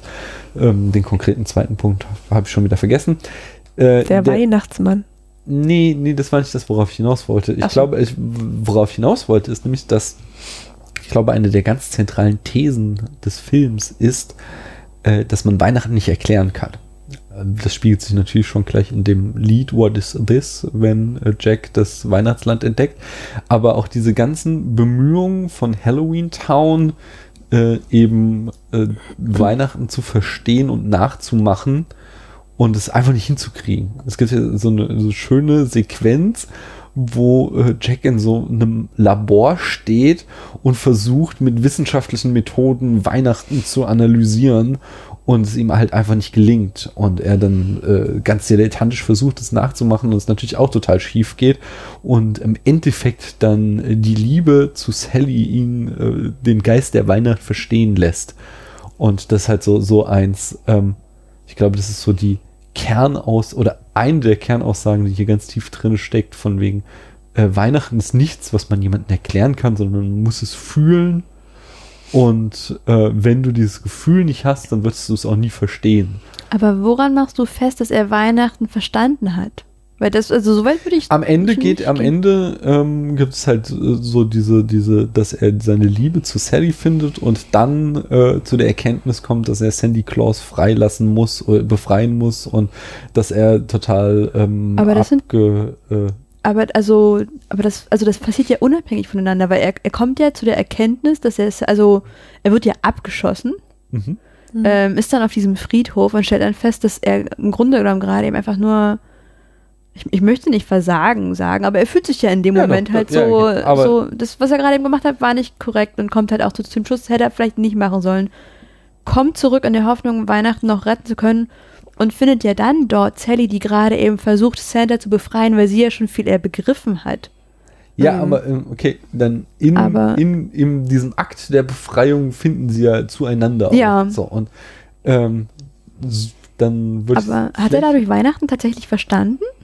Ich glaube, am Ende versteht es schon, weil er, weil er, ähm, äh, ich, der Film schon so auf so einer versöhnlichen Note endet, dass er ähm, äh, Santa Claus wird wieder freigelassen, die beiden finden ihre Liebe und Santa Claus schickt ihnen dann noch diesen Schneefall und so. Also Ja. Also ich habe das schon ähm, so gelesen, dass er halt verstanden hat, dass, dass es nicht sein Gebiet Mhm. ist, sein, sondern Ja. dass er das halt dem ähm, Sandy Claus überlassen sollte und dass er halt einfach bei Halloween bleiben muss. Okay, dann hat er vielleicht verstanden, dass der ähm, Zauber der Weihnacht äh, nichts ist, was er rekonstruieren kann, weil es halt was Besonderes ist. Ja, also das glaube ich, also da, da würde ich tatsächlich sogar mit übereinstimmen. Mit dem ersten, dass er verstanden hat, was Weihnachten ist, Nicht würde so, ich nicht sagen. Kann, ja. Genau, also auch nicht, auch nicht, ich glaube auch nicht, dass er es nachmachen möchte, weil Ja. ich hatte ja schon mal am Anfang erwähnt, dass er diese Sehnsucht verspürt. Und das finde ich, deswegen finde ich es gerade eben sehr spannend, weil für mich zum Beispiel war Weihnachten halt, natürlich, es ging offensichtlich um Weihnachten, es ist wichtig, aber für mich war viel zentraler am Anfang der Punkt, weil er ja halt ähm, nicht wusste, wohin mit sich, weil er diese Unzufriedenheit verspürt hat Mhm. und sie versucht hat irgendwie zu beseitigen. Und ich finde, da war halt Weihnachten mehr so ein Zufall, weil er ist ja durch Zufall halt zu diesem, dieses Mhm. Weihnachtsdorf gekommen und dass er es nicht verstanden hat, glaube ich, zum Beispiel liegt daran, dass er die falschen Fragen gestellt hat. Ja klar, aber ich glaube, dass die Assoziation halt zwischen, er, er befindet sich in einem Moment der Sehnsucht und er findet dann einen Sehnsuchtsort, dass der natürlich äh, Ah, okay. bewusst gewählt wurde von den Filmemachern.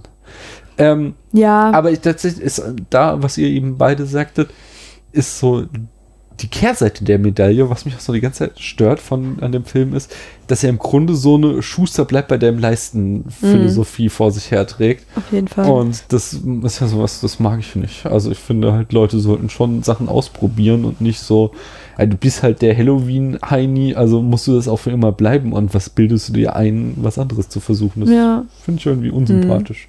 Ich fand es auch sehr traurig, als er da gelandet ist in diesem Friedhof und dann einfach nur so dieser Frust da so einbricht und er so sagt so, ja, aber meine Intention waren doch eigentlich ganz andere. Und ich mir so Mhm. dachte so, ja, ist doch Ja. vollkommen in Ordnung, du hast es versucht. Ja, das stimmt. Also er wollte sich ja irgendwie weiterentwickeln, einfach, ne? Wollte nicht immer nur das Gleiche machen. Und dann Genau.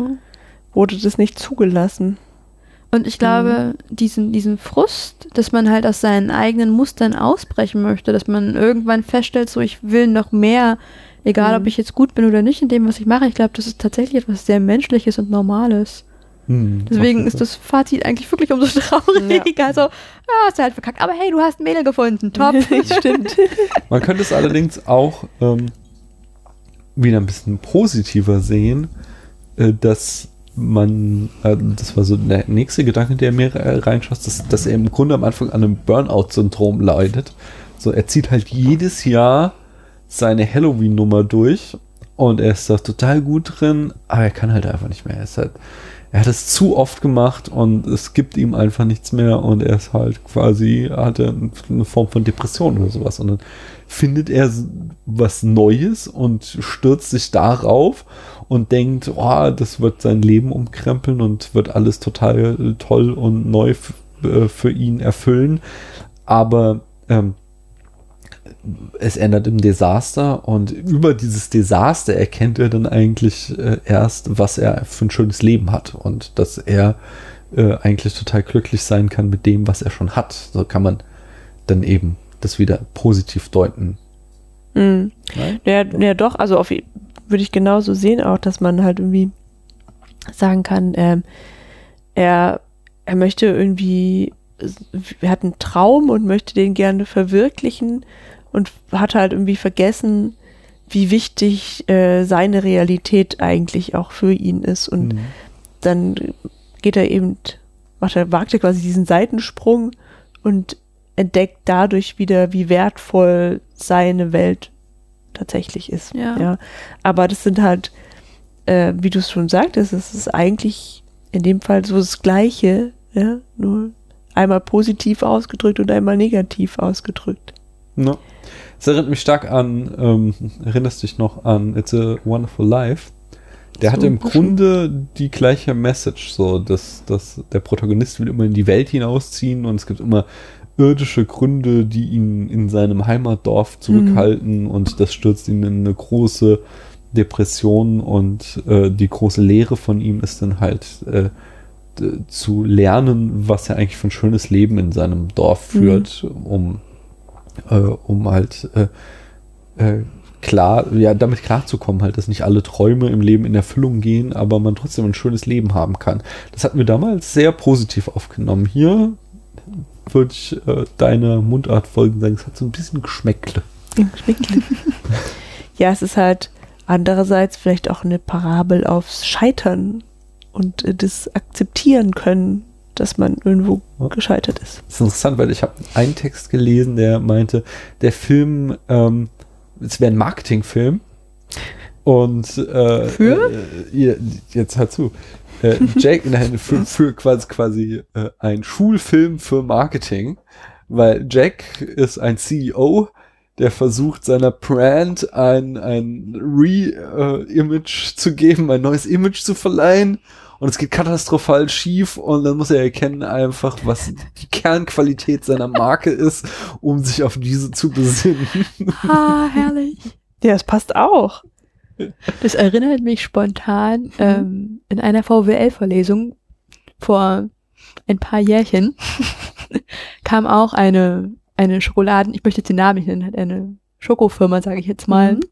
in eine 400-Mann-Vorlesung, hat kostenlos diese Schokolade verteilt. Yay! Richtig. Und hat dann gefragt, was können Sie besser machen? Wie können Sie sie besser vermarkten? So, wie kann man das schöner gestalten, damit mehr Leute es kaufen? Einer der Studenten war endlich mal mutig genug zu sagen, das schmeckt einfach scheiße. dumm, dumm. ja, es ist, so war's halt. Aber zurück zum Thema, Entschuldigung. Nee, das passt ja auch irgendwie. Jetzt weiß ich auch, warum du den Namen nicht nennen wolltest. ja, schwierig.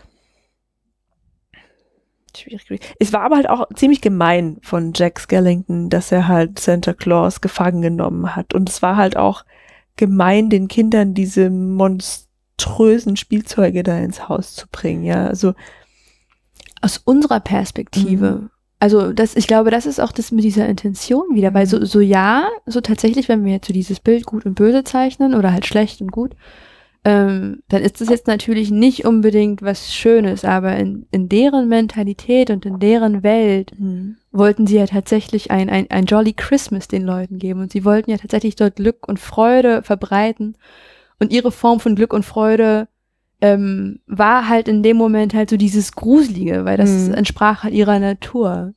ja, das stimmt. Also so habe ich das zumindest die ganze Zeit also aufgenommen, weil es war auch bei der Vorbereitung, sie haben ja alle ihre Aufgaben bekommen, ähm, sie haben sich alle da auch so, so reingesteigert, haben alle versucht, also ihr Bestes zu geben, haben dran gearbeitet und halt jeder auf seine Art und Weise und es entspricht aber nicht unbedingt unserer Norm, also so Mhm. gemessen an unserem Standard ist es natürlich böse, aber in deren Welt ist es was vollkommen, vollkommen Natürliches. Mhm. Allerdings ist ja schon so ein egoistisches Motiv drin in, äh, in Form von dem Gefangennahme von Santa.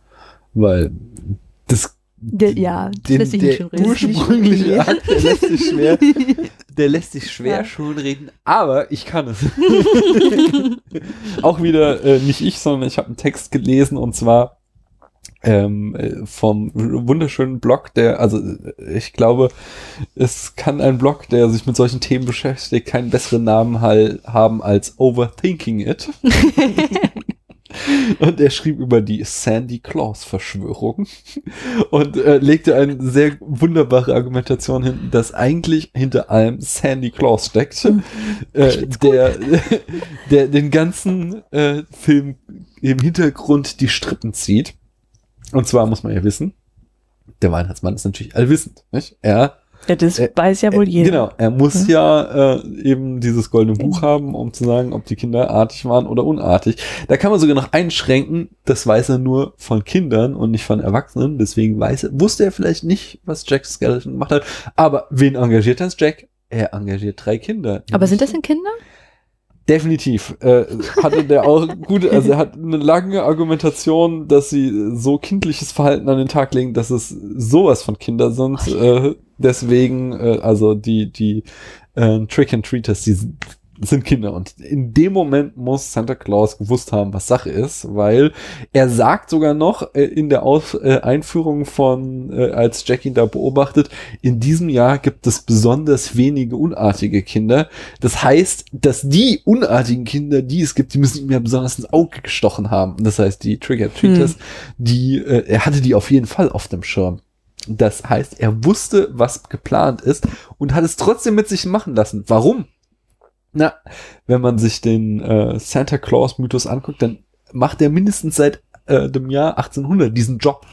Jedes Jahr musste er an Weihnachten die Geschenke ausliefern. Der hatte den Burnout. Und genau. muss halt, ja, ja, vor allem, nee, er darf nie Weihnachten feiern, so. Und er hat sich halt äh, vorgestellt, so, ey, ein Jahr Auszeit, ich lasse diesen Jack Skeleton seinen Scheiß machen und ich kann einfach mal Urlaub machen. Und das passt nämlich dann auch zusammen, als dann am Ende Jack äh, Santa ähm, befreit, dann hält Santa ihm eine Standpauke, aber er beschwert sich nicht einmal darüber, dass er entführt wurde, sondern er beschwert sich nur, dass Jack das Weihnachtsfest versaut hat. Weil er hatte halt damit geplant, er kann sich jetzt mal ein Jahr einen chilligen machen und Jack übernimmt die Arbeit und jetzt hat er das total versaut und jetzt muss äh, Santa wieder ran und muss dann am Ende äh, ja dann doch wieder die ganze Arbeit übernehmen und das ergibt sich dann eben äh, am Ende noch, dass er gut. ihnen dann halt noch diesen Schneefall schenkt und irgendwie gibt es, ich weiß nicht, ob es ein Ich- Film war oder es gibt irgendwie so eine Form von Epilog, wo noch bekannt gegeben wird, vielleicht auch in dem Gedicht, dass Santa und äh, Jack fortan Freunde waren. Und äh, das deutet alles darauf hin, dass eigentlich Santa im Hintergrund die Fäden gezogen hat. Ich hätte noch einen weiteren, also ein weiteres Argument dafür. Ähm, als Santa dann befreit ist und Jack als Held da steht, ähm, fasst sich nämlich Santa auf die Nase und fliegt weg. Mhm. Und man denkt sich so ein bisschen, du willst mir doch jetzt nicht erzählen, dass du hier, keine Ahnung, von diesen drei kleinen Kindern überall hingezogen worden bist. Dabei müsstest du die ganze Zeit einfach auf die Nase fassen und wegfliegen und das hat Mhm. nicht einmal funktioniert. Das ist also, das ist kritisch auf jeden Ja, Fall. das stimmt. Aber ich finde, man hätte noch, also man müsste jetzt noch rausfinden, wie er das im Grunde genommen initiiert hat. Das war dann quasi das Weihnachtsgeschenk von Sandy Claus an Jack Skeleton, weil der so Nee, ich hatte- unzufrieden also war ich mit hatte seinem Leben. schon erst auf den, auf den, äh, auf den fahrenden Zug aufgesprungen. So. Achso. Ah, Er hat so ja, das kann sein. Ja, das Weihnachten vorbereitet, er war nicht mehr wirklich Mhm. engagiert dabei und dann kriegt er mit so, oh, dieser Jack möchte das gerne machen. Oh, der plant was gegen mich. Nicht oh, sondern ho, ho, ho. Das lass ich doch mal geschehen. Dann habe ich ein Jahr hm, Auszeit und der kann sich den ganzen Stress geben. Ich meine, okay, damals waren es noch irgendwie 5 Milliarden Kinder, äh, ne, also 5 Milliarden Menschen, dann, was weiß ich, 2,5 Milliarden Kinder, ist ja auch super stressig. ja, Okay, die kriegen nicht alle Weihnachtsgeschenke, aber. weil ja nicht alle brav sind, ne? Ja, ja, aber es sind ja auch verschiedene Religionen. Da gibt's Ja, ja, ja, stimmt. da gibt's ja dann noch Auch Zeitunterschiede und so. Väterchen Frost, Genau. Christkind und Chanukka, äh, Zuckerfest und was es nicht alles gibt. Vielleicht hat er tatsächlich ähm, einen, einen ähnlich tiefen Ort gerade eben besucht wie Jack. Mhm. Ja, Aber da wäre ich immer noch lieber Jack an der Stelle, weil der kam wenigstens raus und war nicht die ganze Zeit in irgendeinem dummen Sack mit drei kleinen Ja, Kindern. ich der war beim das war- das war der Boogeyman. Punkt, und dann beim warum- Boogeyman, ja. Das war der Punkt, warum er am Ende so sauer war, weil das hatte sich natürlich anders vorgestellt. Ich fand es auch sehr interessant, weil jetzt weiß man endlich, was Santa unter seinem Mantel hat. Man konnte nämlich dann diese Unterhosen da sehen und dachte sich so, ah ja. Ja, die sind cool. Ich habe noch mal ein ernstes Thema ähm, zu diesem Film, nachdem wir eben so spaßig waren, äh, was ja hier auch äh, besonders tabu mich betrifft, als hätten wir es geplant. Mhm. Ähm, haben wir nicht tatsächlich, aber ähm, ist jetzt so ein, so ein das passt total. Äh, ich habe nicht einen anderen Text gelesen, äh, der die These vertreten hat, dass äh, The Nightmare Before Christmas den Schaden und äh, die Problematik von Cultural Approbation äh, äh, thematisieren würde. Siehst du, Ähm, das wollte ich vorhin auch sagen, aber mir hat das Wort gefehlt. Ja, ich muss es auch immer jetzt. Das konnte ich nicht drüber reden. Jetzt ehrlich, ich jetzt aber auch nicht gewusst. So jetzt, wenn, wenn Daniel das so sagt, dann so, dann verstehe ich dann weiß ich's. Kannst es dir übersetzen, so, Richtig. Ne? aber es ist jetzt nicht, als wäre es in meinem Passiv- oder Aktivwortschatz da irgendwo mit eingebunden. Dann lass mir so ein paar Sätze zu sagen. Ähm, das, also ich habe ein bisschen Problem mit diesem, äh, so im, äh, ich sag mal, intellektuellen Internetdiskurs ist das so ein geflügeltes Wort. Ah, das ist Cultural Approbation. Aber, ähm, also so, linksdominierten äh, Internetdiskurs, sag ich mal. Aber ich, ich bin da immer so ein bisschen skeptisch, was denn diesen Begriff angeht. Ähm, es geht darum, um die Aneignung fremder Kulturen und äh, den Schaden, den das bringt. Äh, ein, ich habe hier eine ähm, Definition Ähm, du kannst es so gut Englisch tabu. Möchtest du oh äh, ja. diesen Absatz uns mal vorlesen, der das definiert, was Cultural Approbation auf Englisch äh, ist? Kann jetzt wohl schief gehen. Ja. ähm, der, den ganzen Text? Äh, Von oben angefangen, nur diesen Absatz bis zu, dem, zu der Lücke. Okay. Um, in case there's any confusion over the term, law professor Susan Scafidi has defined cultural approbation as taking intellectual property, traditional knowledge, cultural expressions, or artifacts from someone else's culture without permission. She goes on to say this can include unauthorized use of another culture's dance, dress, music, language, folklore, cuisine, traditional medicine, religious symbols, etc. It's most likely to be harmful when the source community is a minority group that has been oppressed or exploited in other ways, or when the object of appropri- appropriation is particularly sensitive, for example, sacred objects. It comes down to repackaging and mispresenting that culture often for your own gain. Eh. Also. Mm. mh. Mich stört vor allem Dingen äh, diese, diese, in dieser Definition, dieser erste Abschnitt, ähm, taking intellectual property äh, without permission. Weil, äh, also da komme ich eben aus meinem politikwissenschaftlichen ähm, Background, wo wir dann irgendwie mit Aristoteles einsteigen und sagen, es gibt halt äh, private Güter und öffentliche Güter und öffentliche Güter ist wesentlich, dass sie niemandem gehören, sondern der Gemeinschaft so. Und wenn sie der Gemeinschaft hören, dann kann dir halt auch keine eine Permission geben, dich an einem öffentlichen Gut zu äh, vergreifen quasi.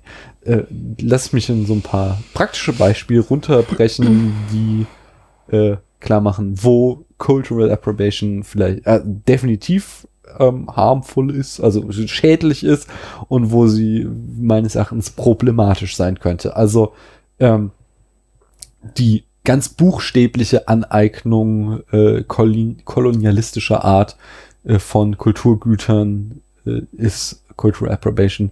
Wir haben die Nofretete in Berlin im Pergamon Museum gesehen. Es war total geil. Wir waren auch damals, als wir sie noch fotografieren dürfen. Ich habe diese Fotos, ich finde es super. Aber ehrlich, sie hatte nichts zu suchen. So, es ist ein äh, ägyptisches Kulturgut. Eigentlich gehört diese Büste nach Ägypten und es hat damals in einem äh, in einem äh, kolonialistischen Geist halt ein, ein deutscher Forscher mitgebracht, um es quasi vor den Wilden zu retten. Und äh, jetzt steht's halt in Berlin rum, aber äh, normalerweise gehört die nach Ägypten. Ich finde, das ist ziemlich unstrittig, dass man das als so eine äh, kulturelle Aneignung ansehen kann. Widersprich? Ähm, ja, vor dem Hintergrund, äh, diesem politischen Hintergrund schon. Ja, doch. Ja, nee, ich hatte gerade ein Gegenargument, das ich aber gerade im Geiste schon selbst wieder, wieder verworfen habe. Okay, Ja. also Mhm. ich, ich finde, so, wahrscheinlich, da gibt's wahrscheinlich auch Grenzfälle, wiederum zum Beispiel, was ist mit einer untergegangenen Kultur, die keinen direkten Nachfolger hat. Äh, da in, in Berlin steht ja auch irgendwie dieses Portal aus ähm, Arabien von irgendeiner Kultur, die es nicht mehr gibt. Ich, ich hab's vergessen, egal.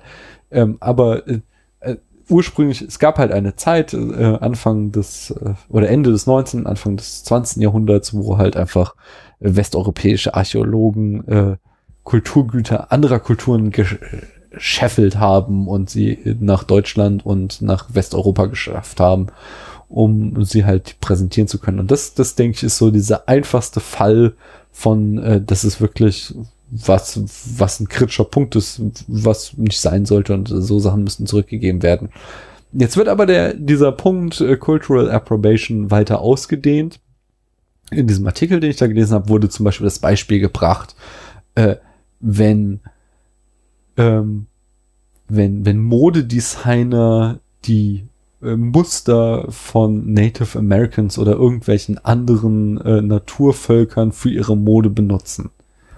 Äh, wenn es amerikanische Modedesigner sind, kann man zumindest noch argumentieren, dass es geschmacklos ist, wenn sie keinen äh, entsprechenden kulturellen Hintergrund haben, weil es da ja einfach einen entsprechenden äh, ja, Background gibt von Völkermord durch äh, Europäer äh, die, die, äh, die da als Einwanderer die äh, Indianer ausgerottet haben. So, aber wenn es jetzt irgendjemand ist, der nicht in den USA lebt und einfach äh, Muster nimmt von irgendeinem ähm, äh, Stamm von Native Americans, dann ist es für mich schon wesentlich schwieriger verständlich, was daran jetzt der Schaden sein sollte. Also wenn es halt nur ähm, quasi die, die Form ist, ja, die Hülle, einfach nur ein Muster, dann finde ich es auch nicht problematisch, weil dann ähm, hat es halt irgendwann mal ein Mensch erfunden und andere Menschen fanden es gut und nutzen es weiter. Das ist halt irgendwie so eine Kultur, äh, so, so entwickelt sich halt die Kultur einfach weiter, ja, und dann Mhm. halt auch über Grenzen hinweg, das ist ja im Grunde positiv. Wenn es jetzt aber spirituelle Muster sind, die dann durch die Nutzung, durch irgendwelche Modelabels halt quasi so äh, entzaubert werden, ja, dann finde ich das aber auch grenzwertig. Mhm. Ich glaube, ich würde mir an der Stelle wünschen, dass einfach ein Bewusstsein besteht. Mhm. Weil ich finde, es ist legitimiert nicht die Benutzung, aber ich denke, wenn, wenn, ich, wenn ich wüsste, dass jemand das, was er da gerade eben macht, also wenn, wenn er weiß, äh, vor welchem Hintergrund er steht und wenn er weiß, was da gerade eben, also welche, in welchen Zusammenhängen das wie interpretiert werden könnte, wenn, wenn er weiß, was da passiert, ähm, und das dann halt sich trotzdem bewusst dafür entscheidet, so mit bestem Wissen und Gewissen und eventuell auch noch ähm, das verständlich und auch logisch ähm, argumentieren kann, dann, dann glaube ich, könnte ich eher dafür Verständnis aufbringen, weil es kann verschiedene Meinungen einfach ähm, zu diesen verschiedenen Themen geben. Mhm. Was ich halt kritisch finde, und ich glaube, das ist halt besonders bei diesem ähm, Vor, also bei dem Vorurteil Amerika kritisch, weil das einfach auch doch zu tragen kommt, ist, wenn es halt einfach so genutzt wird, ohne dass dem halt einen weiteren Gedanken geschenkt wird. Das, das, das, das finde ich halt sehr verwerflich. Das ist dann der Punkt, wo ich dann innerlich denke, so, mh, nicht gut. In äh, den USA gibt es, ich glaube, es ist eine Football- oder eine Baseballmannschaft, ich kenne mich da nicht so gut aus, die sich ähm, Redskins nennen und das wird regelmäßig kritisiert, weil kein Native American sich selbst als Rothaut bezeichnen würde und äh, das äh, ja, also das dann tatsächlich Gedankenlosigkeit ist. Aber ähm, äh, ich sagte es eben schon, äh, Tabu nicht, wir machen Capoeira. Und da könnte man natürlich auch sagen, äh, wir sind ein Haufen White Dudes, äh, in unserer Gruppe jetzt nicht, wir haben tatsächlich einen ziemlich internationalen Background, aber im Grunde ist es oft so, es stehen 20 weiße, käsige Europäer in einem Raum und machen afro-brasilianische Rituale nach. Das könnte man sehr stark äh, als Cultural Approbation, Appropriation, wie auch immer es ausgesprochen wird, Keine Ahnung. betrachten. Aber ihr macht es ja halt auch mit Respekt. Das, Ja. der, es geht sogar noch weiter. Ich hatte, also ich habe ich hab diesen Gedanken auch schon öfter gewälzt, so ähm, ob das denn okay ist. Ähm, warst du, äh, du warst ja krank bei unserem Jahresevent, hast du dennoch damals den äh, Workshop von Professor Vaquero in dem kleinen Raum mitgemacht? Nein. weil das war halt super cool und er hat halt so ein, ähm, da ging es tatsächlich so um, was ist die Tradition von Capoeira. Und er hat tatsächlich erzählt, wie das alles entstanden ist und da kam mir halt so der Gedanke, dass es einfach was total Schönes ist, dass es Capoeira noch immer gibt und in die Welt hinausgetragen wird, weil er hat halt klar gemacht, ähm, äh, das Ganze so aus so, also wirklich wie so eine Geschichte erzählt. So, stell dir vor, du bist ein Afrikaner, du wirst von Fremden aus deinem Stamm herausgerissen, du wirst äh, mit lauter anderen Leuten in eine Gruppe gefercht und du verstehst diese Leute nicht. So, die sprechen andere Sprachen als du, die, die, die Europäer denken zwar, ihr seid irgendwie das Gleiche, aber die sind alles andere Kulturen. So, ihr, ihr habt nichts gemeinsam. Ihr kommt auf ein Boot, seid Wochen auf dem Boot rum und so rings um euch sterben die Leute weg und ihr habt echt ein beschissenes Leben. Ihr werdet dann in Brasilien in der Sklaverei gehalten. Ihr habt äh, wirklich das äh, beschissenste Leben und die ganze Zeit habt ihr, wurdet ihr aus euren kulturellen Wurzeln herausgerissen und habt wirklich nichts mehr, was euch irgendwie daran bindet und am krassesten halt, ihr habt möglicherweise die ganze Zeit niemanden, der eure Sprache spricht. Und das Einzige, was ihr habt, ist eben eure Musik und eure Kultur. Und dass es eben diese Musik ist und die darauf aufbauenden Tänze und Kampfsportarten und äh, Tradition und Kultur, die sich dann in Brasilien in der Sklaverei weiterentwickelt haben und von dort aus eben wieder in die Welt hinausgegangen sind und dass da eben entwurzelte Menschen, denen wirklich jede Würde genommen wurde, äh, so, so interpretiere ich das halt in, im, im Nachhinein, dadurch, dass eben äh, es so eine Capoeira-Community gibt, die denen diese Würde zurückgibt, indem sie ihre Tradition aufrecht erhält. Das finde ich einfach einen echt schönen Gedanken und der, schön. äh, der dieses äh, äh, komplett fern ist von jeder irgendwie kulturellen Aneignung, auch wenn wir denkbar weit weg von deren kulturellen Hintergrund sind. Trotzdem, ähm, ja, was du eben sagtest, wir respektieren die. Und ihr schafft dem gewissermaßen halt auch ein äh, Denkmal. Ja. Ein lebendes und überlebendes. Und was auch sehr schön ist, weil du hast ja auch gerade eben beschrieben, wie man halt durch diesen, also durch diesen Austausch, durch diesen kulturellen Austausch, den man ja dann letztendlich in sich trägt, halt sich so ein Zuhause schafft. Mhm. Und ich finde, was ähm, heute halt auch sehr stark ist, dass, also wenn, wenn, wenn ich reise oder wenn ich irgendwo hingehe, wo ich auch noch gar nicht war, ähm, dann gucke ich dort auch schon mal gerne, ob es irgendwelche Capoeira-Gruppen gibt, um die zu besuchen. Und die Leute, die ich bisher getroffen habe, die kannten mich alle natürlich noch gar nicht, haben mich dann kennengelernt, ich habe sie kennengelernt. Ähm, und man hat halt ein Stück weit so ein Zuhause halt für sich mitgenommen, weil man wurde einfach immer sehr herzlich begrüßt und hat sich Mhm. dann halt auch gemeinsam ausgetauscht und tatsächlich auch sehr häufig darüber ausgetauscht, was man halt selbst unter Capoeira versteht, weil jeder hat ja da auch seine eigene Erfahrung, seine eigene Definition. Und man trägt quasi das Zuhause mit sich und teilt es und tauscht sich auch darüber aus, weil es ist ja ein sehr, ja, ein sehr flüssiger Begriff. Mhm. Ja, aber das ist Deswegen- halt, es ist ja auch nicht nur einfach, ähm, also was ich jetzt zum Beispiel negativ auffassen würde, ist, also wenn ich jetzt zum Beispiel ähm, Hanukkah feiern würde, ja, weil das ist halt nicht meine Kultur, ich habe keine Ahnung davon, mir hat es keiner beigebracht. Ich hab, wenn ich, wenn ich auf die Idee komme, das zu machen, da habe ich mir vielleicht was angelesen oder so, ja. Ähm, aber das wäre halt in meinen Augen halt ein respektlos und, und hohl, ja. Aber zumindest bei eurer Capoeira-Gruppe, es gibt vielleicht auch andere, da steht ja eben nicht allein dieser sportliche Aspekt im Hintergrund, sondern das Kulturelle wird ja auch weitergegeben, Ja. ja. Und das wäre halt jetzt gerade bei meinem ausgedachten Beispiel nicht der Fall und es ist halt auch bei Mode nicht der Fall. Ja. Ja, aber es kann halt schon dazu führen. Aber lass uns doch jetzt, das ist ein guter Punkt, den Bogen zurückschlagen zum Film. Ich möchte aber noch eine, Ach so, natürlich. eine Sache möchte ich noch erzählen, weil ähm, es ist noch nicht allzu lange her, da hat die Mode den Punk für sich entdeckt. Ja. Uh, Und da konntest du in H&M Nietengürtel kaufen und alle haben irgendwie Irokesenschnitte gehabt und so, ja. Und das fand ich, also da habe ich auch ein ähnlich negatives Gefühl gehabt, ja, weil dadurch der Punk salonfähig gemacht wurde, obwohl Punk ja genau das Gegenteil bedeutet. Also eigentlich nicht genau das Gegenteil. Punk bedeutet ja eigentlich, mir ist alles egal. Aber gerade so Äußerlichkeiten oder, oder Materielles und so ist mir Wurst. Alles ist wertlos. hm. Und das haben dann halt diese, da hat diese Welt, diese, diese, ich interessiere mich halt nur für Äußerlichkeiten Welt hat es so in sich aufgesogen und man konnte das dann halt, ähm, halt auch einfach in jedem Laden kaufen. Das fand ich, hat den Punk auch so entzaubert. Hm. Ja, und genauso der musikalische Punk wurde vor zwei, drei Jahren von Heino entzaubert. Oder vielleicht wurden die Ärzte entzaubert, ich weiß nicht, aber Heino hat ein Lied der Ärzte gecovert.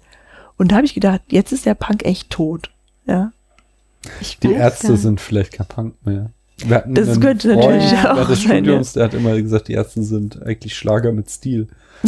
Haben sie dann sogar ihren Stil, weil ich weiß zum Beispiel, Stimmt. dass Jan Delay, äh, Heino wollte auch ein Lied von Jan Delay covern und der hat es ihm verboten, Hm.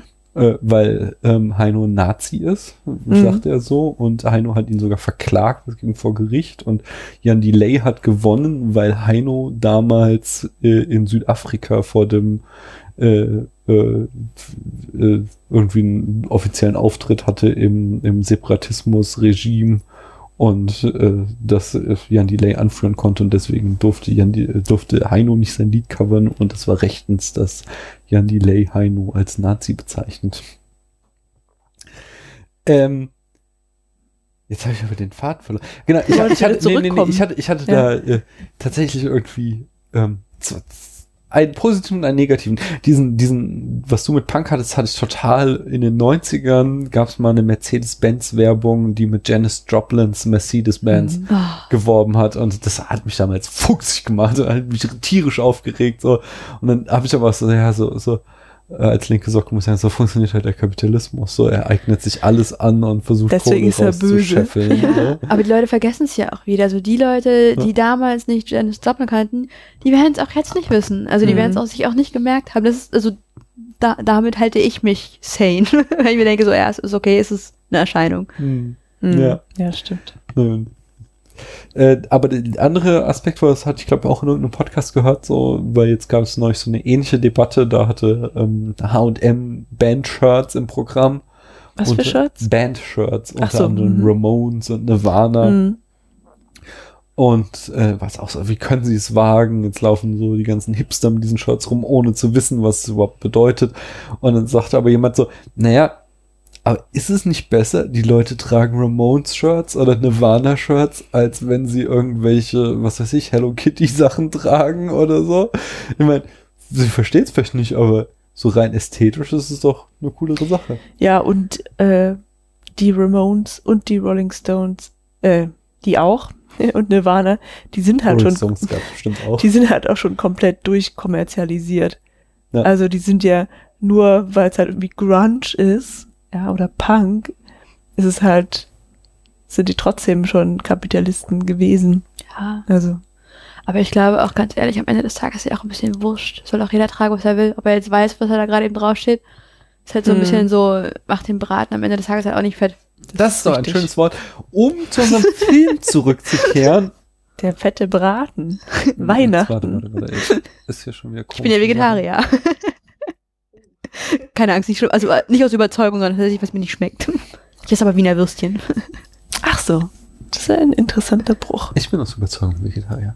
Muss ich mal betonen. Noch nicht lange, aber ähm, lang genug, dass ich mich jetzt langsam so nennen darf. Und ich bin im Geiste Vegetarier. Das heißt? Aus Überzeugung. Ah, Sie, sie isst Fleisch, weil sie Fleisch mag, aber sie findet es scheiße. Ich Genau. esse kein Fleisch, Ja. weil ich das mit dem, äh, was ich mir irgendwann gedacht habe, äh, empfindsame Lebewesen töten und quälen ist nicht schön. also ich habe für mich da den Kompromiss gefunden, dass wenn ich mal Fleisch esse, dann gehe ich halt immerhin zum Fleischer. Ja, das ist eine gute Methode. Weil ganz ehrlich, so oft esse ich jetzt auch nicht Fleisch. Hm. Ja. Anyway. Sorry. Nee, nein, nein, das ist super.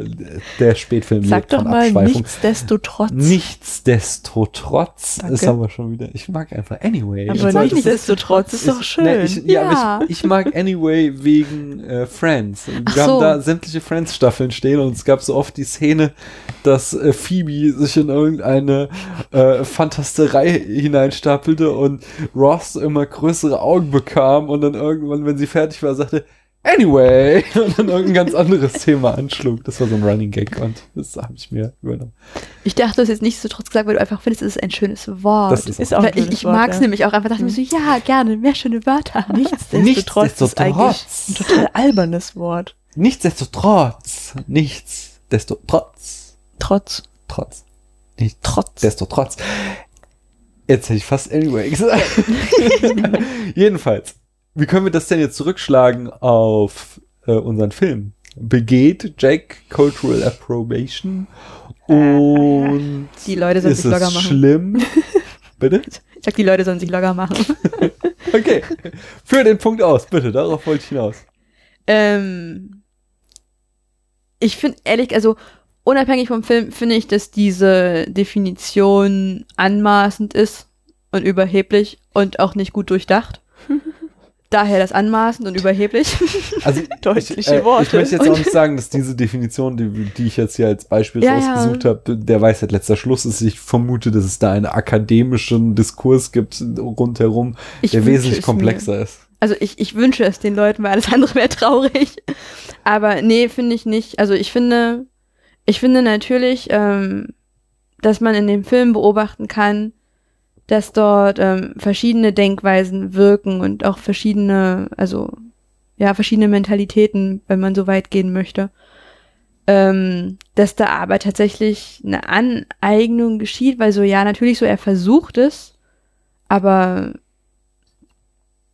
ich glaube, es hat halt in dem Moment eher was mit seinem Wesen zu tun, als mit seinem, mit seinem kulturellen Hintergrund. Das wäre, also ich hätte es halt in dem Moment eher verstanden, dass wenn ich jetzt zum Beispiel unzufrieden mit mir bin, ähm, sagen wir, stell, stellen wir uns mal vor, ich bin 14 Jahre alt in der Pubertät Mhm. und komme Und mit ein Skelett. und, und, und ein Skelett und wünschte mir, ich hätte einfach endlich mal Fleisch auf meinen Knochen. ähm, und dann halt einfach zu der Erkenntnis halt zu gelangen, dass es halt okay ist, ich zu sein und jetzt nicht irgendetwas anderes, halt, keine Ahnung, diese drei kleinen Jungs da. Ähm, deswegen, ich finde nicht, das hat viel mit, ähm, also kulturellen Klau zu tun. Und ich weiß auch nicht, also wir haben ja vorher schon angesprochen, diesen kulturellen Klau, in welcher Form der halt stattfinden kann und wann es angebracht ist oder wann auch besser lieber nicht.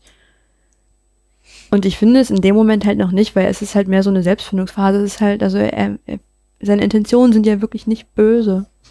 Deswegen, ich, ich sehe da halt, also ich glaube, Mhm. ich glaube A nicht, dass es der Film darauf, also davon ausgeht, dass es hier ähm, eine Beziehung zu diesen Kulturen halt gibt. Das ist, glaube ich, zu weit gefasst. Und zweitens glaube ich, selbst wenn das der Fall wäre, würde ich es halt nicht verdammen. Weil es ist halt nie verkehrt, versuchen, also zu versuchen, in die Schuhe eines anderen Menschen zu schlüpfen und den halt nachzuvollziehen. Und das hat er letztendlich gemacht, dass die Mittel und Wege jetzt nicht korrekt waren. Sandy Claus sollte man nicht kidnappen, sehe ich ein. das war jetzt vielleicht nicht so korrekt, aber im Rahmen seines ähm, Halloween-Denkens ist es gut, war es jetzt halt so. Was hast du, Paula? Naja, also ähm, er eignet sich ja die Kultur eigentlich auch gar nicht so wirklich an, sondern er versucht ja da reinzuschlüpfen und es mal auszuprobieren halt. Oder er möchte es ausprobieren. Wo ist der Unterschied? Ähm, ja, die Aneignung ist, wenn ich was zu mir nach Hause hole, und ist jetzt in dem Film wirklich ganz äh, wörtlich umgesetzt, er geht ja da rein in diese Mhm. andere Welt, ja. Ähm, aber ich frage mich gerade, und eigentlich hatten wir da vorhin schon drüber geredet, aber ich bin trotzdem nicht sicher, ob er eigentlich mit der Intention, diesen Menschen in Christmas Town oder wo auch immer das dann ist, ähm, Freude zu bereiten, darüber wechselt, oder ob er seine Kultur da reinbringen möchte. Weil ich habe den Film so gesehen, dass er schon schöne Geschenke haben wollte, nur dass seine Mitstreiter das falsch verstanden haben, was er eigentlich tun wollte. Das ist nämlich nochmal so eine andere Frage, warum die das eigentlich machen, was er vorschlägt. Und, und sie verstehen es halt wahrscheinlich auch einfach nicht richtig. Stimmt, das ist ja? mir Ja. auch, also, also, ich glaube auch, also, während des Films hatte ich das tatsächlich auch so interpretiert, quasi eine Doppelbödigkeit. Ich hatte schon so verstanden, dass Jack selbst nicht wirklich komplett durchsteigt, was Christmas ist, aber dass seine Erklärung davon dann bei den Bewohnern von Halloween Town nochmal komplett falsch verstanden wurde Ja. und sie nochmal auf so einem ganz anderen Level komplett seine Intention falsch verstanden Das haben. glaube ich auch, aber die versuchen ja auch gar nicht Weihnachten unbedingt zu verstehen oder zu finden, sondern sie versuchen ja seinen Anweisungen und irgendwie Mhm. zu verstehen und zu finden. Also das sind ja Mhm. zwei unterschiedliche Zielsetzungen in dem Moment. Ich glaube, daran liegt auch so ein bisschen das Mhm. Problem. Sie sind ja auch nicht verzaubert geworden. Die haben das ja gar nicht gesehen, was er gesehen Ja. hat, ja. Sondern Ah, der Geist der Weihnacht. Sondern muss die- man fühlen. die kriegen halt einfach quasi was Neues präsentiert, ja. Und vielleicht verstehen die das gar nicht äh, so, wir, wir machen jetzt mal Weihnachten, sondern vielleicht ist es für die so ein, so ein, wir machen Halloween jetzt mal anders. Also wie so eine Travestie eigentlich. Genau, Ja. so hätte ich es auch eher Mhm. verstanden. Und da ist dann halt die Frage, wie Jack das wohl meint, tatsächlich, ja. Also ich habe, also ich, ich würde vermuten, das Problem ist ja auch, dass man, also das ist jetzt nicht mein Gedankengang, das ist Mhm. hier mein gefährliches Halbwissen. Ähm, aber in der Philosophie wird auch an irgendeiner Stelle gesagt, wahrscheinlich wieder irgendjemand bekannt ist und ich weiß es nicht, ähm, dass man ja tatsächlich auch bloß das erkennen kann, halt, was man so selber kennt. Mhm. Und ich würde vermuten, dass es in dem Moment etwas ähnliches, wenn du halt bloß in diesem Kontext Halloween ähm, halt groß Mhm. wirst. Ich weiß nicht, ob Monster groß werden oder wie sie geschaffen werden. Ich meine, Sally wurde ja auch tot geschafft. Ah, egal, andere Geschichte. Ja. Das ist wirklich eine spannende Frage allerdings heute. Die sind da schon immer einfach gewesen. So, zack. Wo, ja, okay. Und ähm, Womit wir natürlich wieder sind, auf die Frage zurückkämen, sind die Trick-or-Treaters wirklich Kinder oder sind sie schon immer so gewesen, wenn sie sich nicht Sie werden nicht können, erwachsen. Können sie dann Kinder sein? und sind sie so geboren? Oh Gott. Kann man böse geboren Wie werden? sieht Sex zwischen Monstern aus? Ja, Vor allem mit einem Skelett. Ja, wie, wie wird sich die Liebe zwischen Sally und Jack entfalten? Also der Film ist frei ab sieben, insofern sollten sexuelle. Gelüste noch nicht ausgelebt Rein werden. platonisch, okay, Ich glaube, sie verspüren das nicht. verstehe ich. Das wäre vielleicht auch schon eine Antwort. Sie verspüren es nicht, Punkt. ähm, ja, nee, aber zurück zum Thema. Also Mhm. ich, ich, ich kann mir halt vorstellen, dass sie einfach es gar nicht anders verstehen können. Und wenn man etwas Fremdes sieht, was man nicht versteht, dann versucht man es ja damit zu erklären mit den Sachen, die man kennt. Genau. Und vergleicht es vor allem halt auch mit dem, das man kennt. Mhm. Ich denke gerade eben an diese, die hatten auch irgendwie so eine, so eine Mütze da gemacht bei den Aus Geschenken. einem toten Tier. Richtig. Mhm. Also, ne, immerhin haben sie erkannt, dass es eine Mütze sein soll. Mhm. Aber aus so einem toten Tier. so ein bisschen so, mm, Ja. ja. Aber ja. Es bringt uns jetzt aber auch irgendwie nicht so richtig weiter, ne? Nee. Ich fand, also, Mhm. wir brauchen da kein Abschluss, ein abschließendes Urteil zu fällen. Ich fand, Mhm. das war schon sehr erhellend, äh, jetzt nochmal die Reflexion des Films unter diesem Schlagwort. Mhm. Hm. Und die Mütze würde uns auf den nächsten Punkt bringen, es sei denn, ihr habt inhaltlich noch was zu dem Film zu sagen. Irgendwas, was euch noch auf der Seele brennt. Nee, ich habe lauter Fragezeichen jetzt über mir und überlege mir immer noch, was der Film eigentlich sagen will. Ich weiß es. Also, ich glaube ja grundsätzlich, und das zählt für Film, Literatur, alles, was ein, was ein Seele stimulieren kann, ähm, dass die, also das, es gibt natürlich immer zentrale Aussagen, aber ich glaube, letztendlich ist es halt das, was du halt für dich mitnehmen möchtest, Mhm. weil du interpretierst es halt auch genau, also in deinem Mindset halt Hm. und nimmst dir halt das mit in dem Moment, was du am ehesten siehst. Zum Beispiel Daniel hat als Christmas, also als Weihnachtsliebhaber, hat er die Liebe zu Weihnachten gesehen. Ich als jemand, der am Anfang in seinem Berufsleben steht, sehe direkt jemanden, aha, der hat auch noch eine Sehnsucht in sich und ist gerade frustriert. Oh. Also- Nee, aber dieser Aber du liebst deinen ich ja auch Beruf, hab ich gesehen gehört. Mit, Ja, ja, ähm, dass da irgendwie immer. Burnout oder sowas drin stecken könnte. Das ist ja, Ja. ein verwandtes Thema. Irgendwie. Genau. Aber ich, also, das haben wir auch schon öfter hier. Ganz so sehe ich es halt nicht, weil ich finde, ähm, wenn man so eine Ansatz sind, dann wird es beliebig, so dann kann man alles in alles reinlesen. Und äh, Ich glaube, oftmals ist das auch möglich. Nee, das glaube ich nicht. Also ich, Mhm. äh, es ist so ein, auch so, schon so eine Art Running Gag. Einer meiner Lieblingsphilosophen ist Nelson Goodman und Paula Gehenscher. Das hat nichts mit dem Thema Eines zu tun. äh, der Sondern nur mit der Bücher, die Uhrzeit. ich am meisten in meinem Studium gelesen habe, ich weiß nicht wie oft, ist äh, Sprachen der Kunst von Nelson Goodman und ähm, er sagt immer, also er sagt vieles viel komplizierter, als ich es hier jemals könnte, aber wenn man es runterbrechen würde, äh, wäre, wenn ich ein Kunstwerk ähm, interpretieren möchte, dann müssen zwei Aspekte hinzukommen und das ist Besitz und Bezugnahme. Und wenn ich alles in alles reinlese, dann habe ich nur Bezugnahme. Dann, Mhm. dann, dann, dann stelle ich Bezüge her, die aber keinen, kein äh, Attribut, das das Symbol wirklich besitzt, äh, zur Grundlage haben. Das heißt, äh, ich kann metaphorisch eine ganze Menge in ein Symbol hineininterpretieren, aber als Basis dafür muss das Symbol immer noch eine gewisse Eigenschaft besitzen, die ich da rauslesen kann. Okay, also ja, haben wir aber bestimmtes Symbol mit dieser Eigenschaft, das, was ich rauslese, hängt dir dann wiederum von mir ab. Ähm, nee, nicht unbedingt. Also es hängt in erster Linie vom, also äh, der hat da auch so einen, äh, ich sag mal, latent strukturalistischen Ansatz. Also das Mhm. heißt, es hängt vom Symbolsystem ab.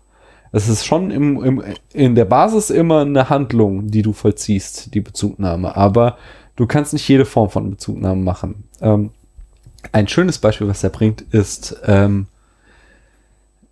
sind Schalentiere Fische oder nicht? So, der Biologe würde natürlich sagen, nein.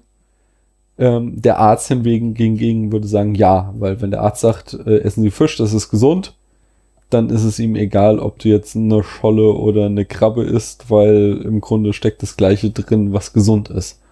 Äh, wenn da ich jetzt irgendjemand auf die Füße getreten War das bin. nicht der Biologe und der Koch? Äh, der, Koch ist dann noch mal eine dritte. Ach so. so.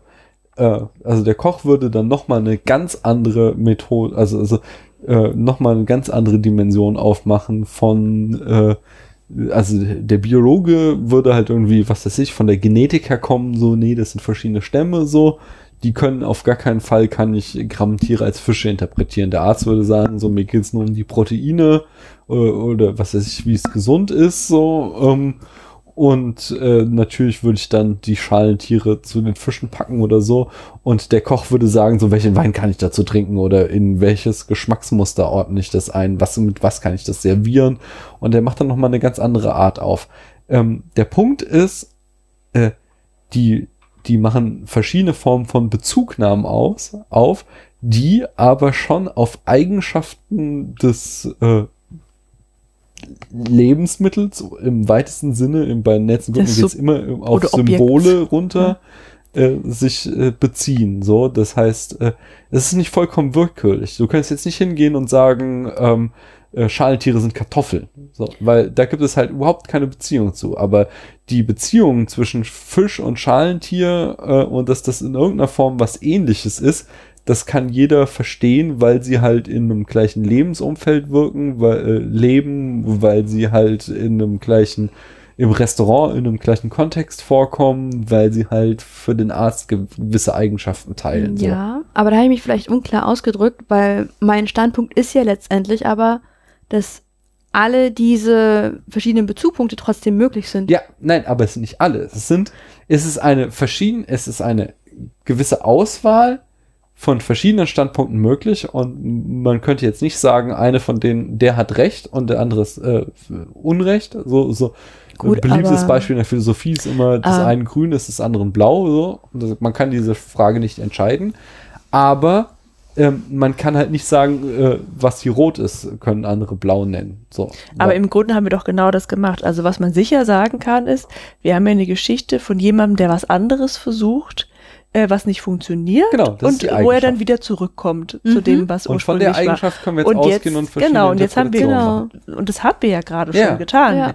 Wir haben gesagt, das ist eine Geschichte von äh, fehlgeleiteter kultureller Aneignung. Wir haben gesagt, das ist eine Geschichte von ähm, was Burnout und eine Geschichte von äh, hey, hör mal, du kannst nichts anderes ausprobieren, du kannst so das machen, wo, was du halt bist, bist es und bleibst es. Und dann haben wir noch, ähm, was ja meine Interpretation tatsächlich ist, ähm, hier, sie, jetzt träumen nicht so in die Ferne, sondern sieh, dass dein Glück direkt das ist, was du schon lebst. So. Hm. Ja. Ähm, vollkommen richtig. Und Äh, ich sage wollte nur- lediglich, dass alles möglich ist. Das wird Na, jeder ist für sich. Ja, aber ist nicht all diese. alles, Ja, all- alle- ja, es- aber all die aufs- genannten Sachen. Ja, dann sind wir. Es ist keine. Liebesgeschichte. ja? Ah, ist Die kommt zwar drin vor, aber es ist nicht der Ja, man fragt sich auch so ein bisschen, was die da drin macht. Aber gut, Ja, ist schon ein macht, bisschen, macht, stimmt, ja. die ist ein bisschen merkwürdig, ne? Disney sagte, wir müssen eine Liebesgeschichte da reinschreiben. Das wirklich Traurige ist ja, dass ich mich in dem Moment ertappt habe und mir dachte, so, ah, wie schön. Och, och, ich fand das schon. Also ich fand Sally halt auch putzig, wie sie immer ihre Arme wieder anstopfte und so. Ich finde Sally ist großartig. Ja, ich Ja. finde die auch interessant, ja, aber Ich denke, wir haben es, oder? Inhaltlich. ja, sie haben ja mehrere verschiedene Möglichkeiten. Sehr, sehr viele verschiedene Möglichkeiten. Kommen wir zu Zitate und Referenzen in äh, The Nightmare Before Christmas. Paula, Ah, die Kulisse in Halloween Town wirkt wie der Ort, in dem das Kabinett des Dr. Caligari von 1920 spielt. es gibt ja den berühmten Begriff des Kaligarismus, der äh, für verzerrte Kulissen so steht zum Beispiel. Also, also äh, müssen wir unbedingt auch noch in den Spätfilm holen. Mhm. Steht auf unserer Liste. Das Kabinett äh, Dr. Caligari ist so ein geiler Film. Und sie haben halt immer so, so, ähm, ja, dass Türen total grotesk verformt sind und Häuser und Gebäude und so und so. Und das wird halt in Halloween Town total aufgegriffen. Also da steckt super viel deutscher Expressionismus drin. Zum Beispiel auch laufen da ja die ganze Zeit so drei Vampire rum. Die finde ich auch richtig cool. und äh, die sind ganz offensichtlich an Nosferatu aus dem Jahr 1922 eben auch deutscher Expressionismus angelehnt. Das kann man auch auf YouTube nachsehen. ja? Ja. Also Nosferatu meinst du? Ja. Also, Ne? haben wir auch gut, haben wir auch schon besprochen. Ähm, Mickey Mouse kommt auch drin vor, nämlich eines der attackierenden Spielzeuge ist eine pervertierte Version von Mickey Mouse. Sie greift ein Mädchen an, das ein Mickey Nachthemd trägt und ihr Bruder trägt übrigens ein Donald Duck. Kein Nachthemd, sondern einen Donald Duck Schlafanzug. Genau. Aber dann haben wir doch endlich hier unser Incorporation oder wie immer man es nennt. Ich sehe das Problem für Disney nicht. Cultural Approbation. Hm. Ähm, äh, How the Cringe Stole Christmas äh, es steckt auch drinne. Ursprünglich ein Roman von 1957 und das Motiv ist eben ganz klar in Jack, der wie der Cringe funktioniert und also, das wird noch verstärkt darin, dass der Cringe auch einen Hund hat namens Max und äh, Jack ja auch einen Hund hat, neben, nämlich Zero. Und Jack Skellington ist in seiner kompletten Erscheinung an Fred Astaire angelehnt. Genau. Groß, dünn, tanzend, musikalisch. Voll der Fred Astaire-Typ. Cthulhu, Cthulhu, ach, Cthulhu müsste es sein. Also es ist ja dieses Monster von H.P. Lovecraft. Äh, Ich habe H.P. Lovecraft nie gelesen, deswegen ich kenne auch nur so. den Namen. Cthulhu schreibt ebenfalls auf iTunes. Kann schon mal spät werden. Ein toller Filmpodcast, dank, dank dem man nie mehr ein wichtiges Ereignis im Leben von Shia LaBeouf verpasst. Und über Filme reden Paula und Daniel und manchmal auch Gäste ebenfalls sehr kompetent und vorbildlich vorbereitet und entsprechend ausführlich. Großartig. Ja, dieser Insider ist so, wir haben, wenn, wenn wir keine Gäste haben, dann ist unser Vorgeplänkel immer, das haben wir so verschiedene Sachen, über die wir quatschen, zum Beispiel, was macht eigentlich Shia LaBeouf? Ah. Das ist sehr interessant. mein Lieblingsteil. Ja, das ist, ist ziemlich wer lustig. ist, also wer ist Shia Das LaBeouf? so Schauspieler. genau. Und also nicht nur einfach irgendwie so ein Hollywood-Schauspieler oder so, nein, er ist auch wirklich Künstler. Das Ding ist, der hat angefangen äh, mit, oder ist berühmt geworden mit diesen Transformers-Filmen als Hauptdarsteller und äh, halt so, so richtig Panne, plattes Hollywood-Kino und hatte dann so einen riesen Skandal, weil er irgendwie selbst halt kreativ werden wollte und dann Plagiat gemacht hat, jemand an was geklaut hat und es flog halt voll auf und seitdem ähm, hat er sich halt mit so einem Künstlerduo Rönke und äh, Turner zusammengetan und die machen immer so Performance-Kunst und ist total geil. Äh, ähm, was hatten wir? Zum Beispiel den Meta-Marathon, wo äh, er während in eine Konferenz über die Metamoderne in einem Museum stattfand, lief er zusammen mit anderen Leuten um das Museum herum einen Marathon. Oder äh, wir hatten die Aktion I'm Sorry, da ist er die ganze Zeit mit wegen dieser Plagiatsgeschichte mit so einer Papiertüte über den Kopf rumgelaufen, auf der stand I'm Sorry auf den roten Teppichen in Hollywood und so.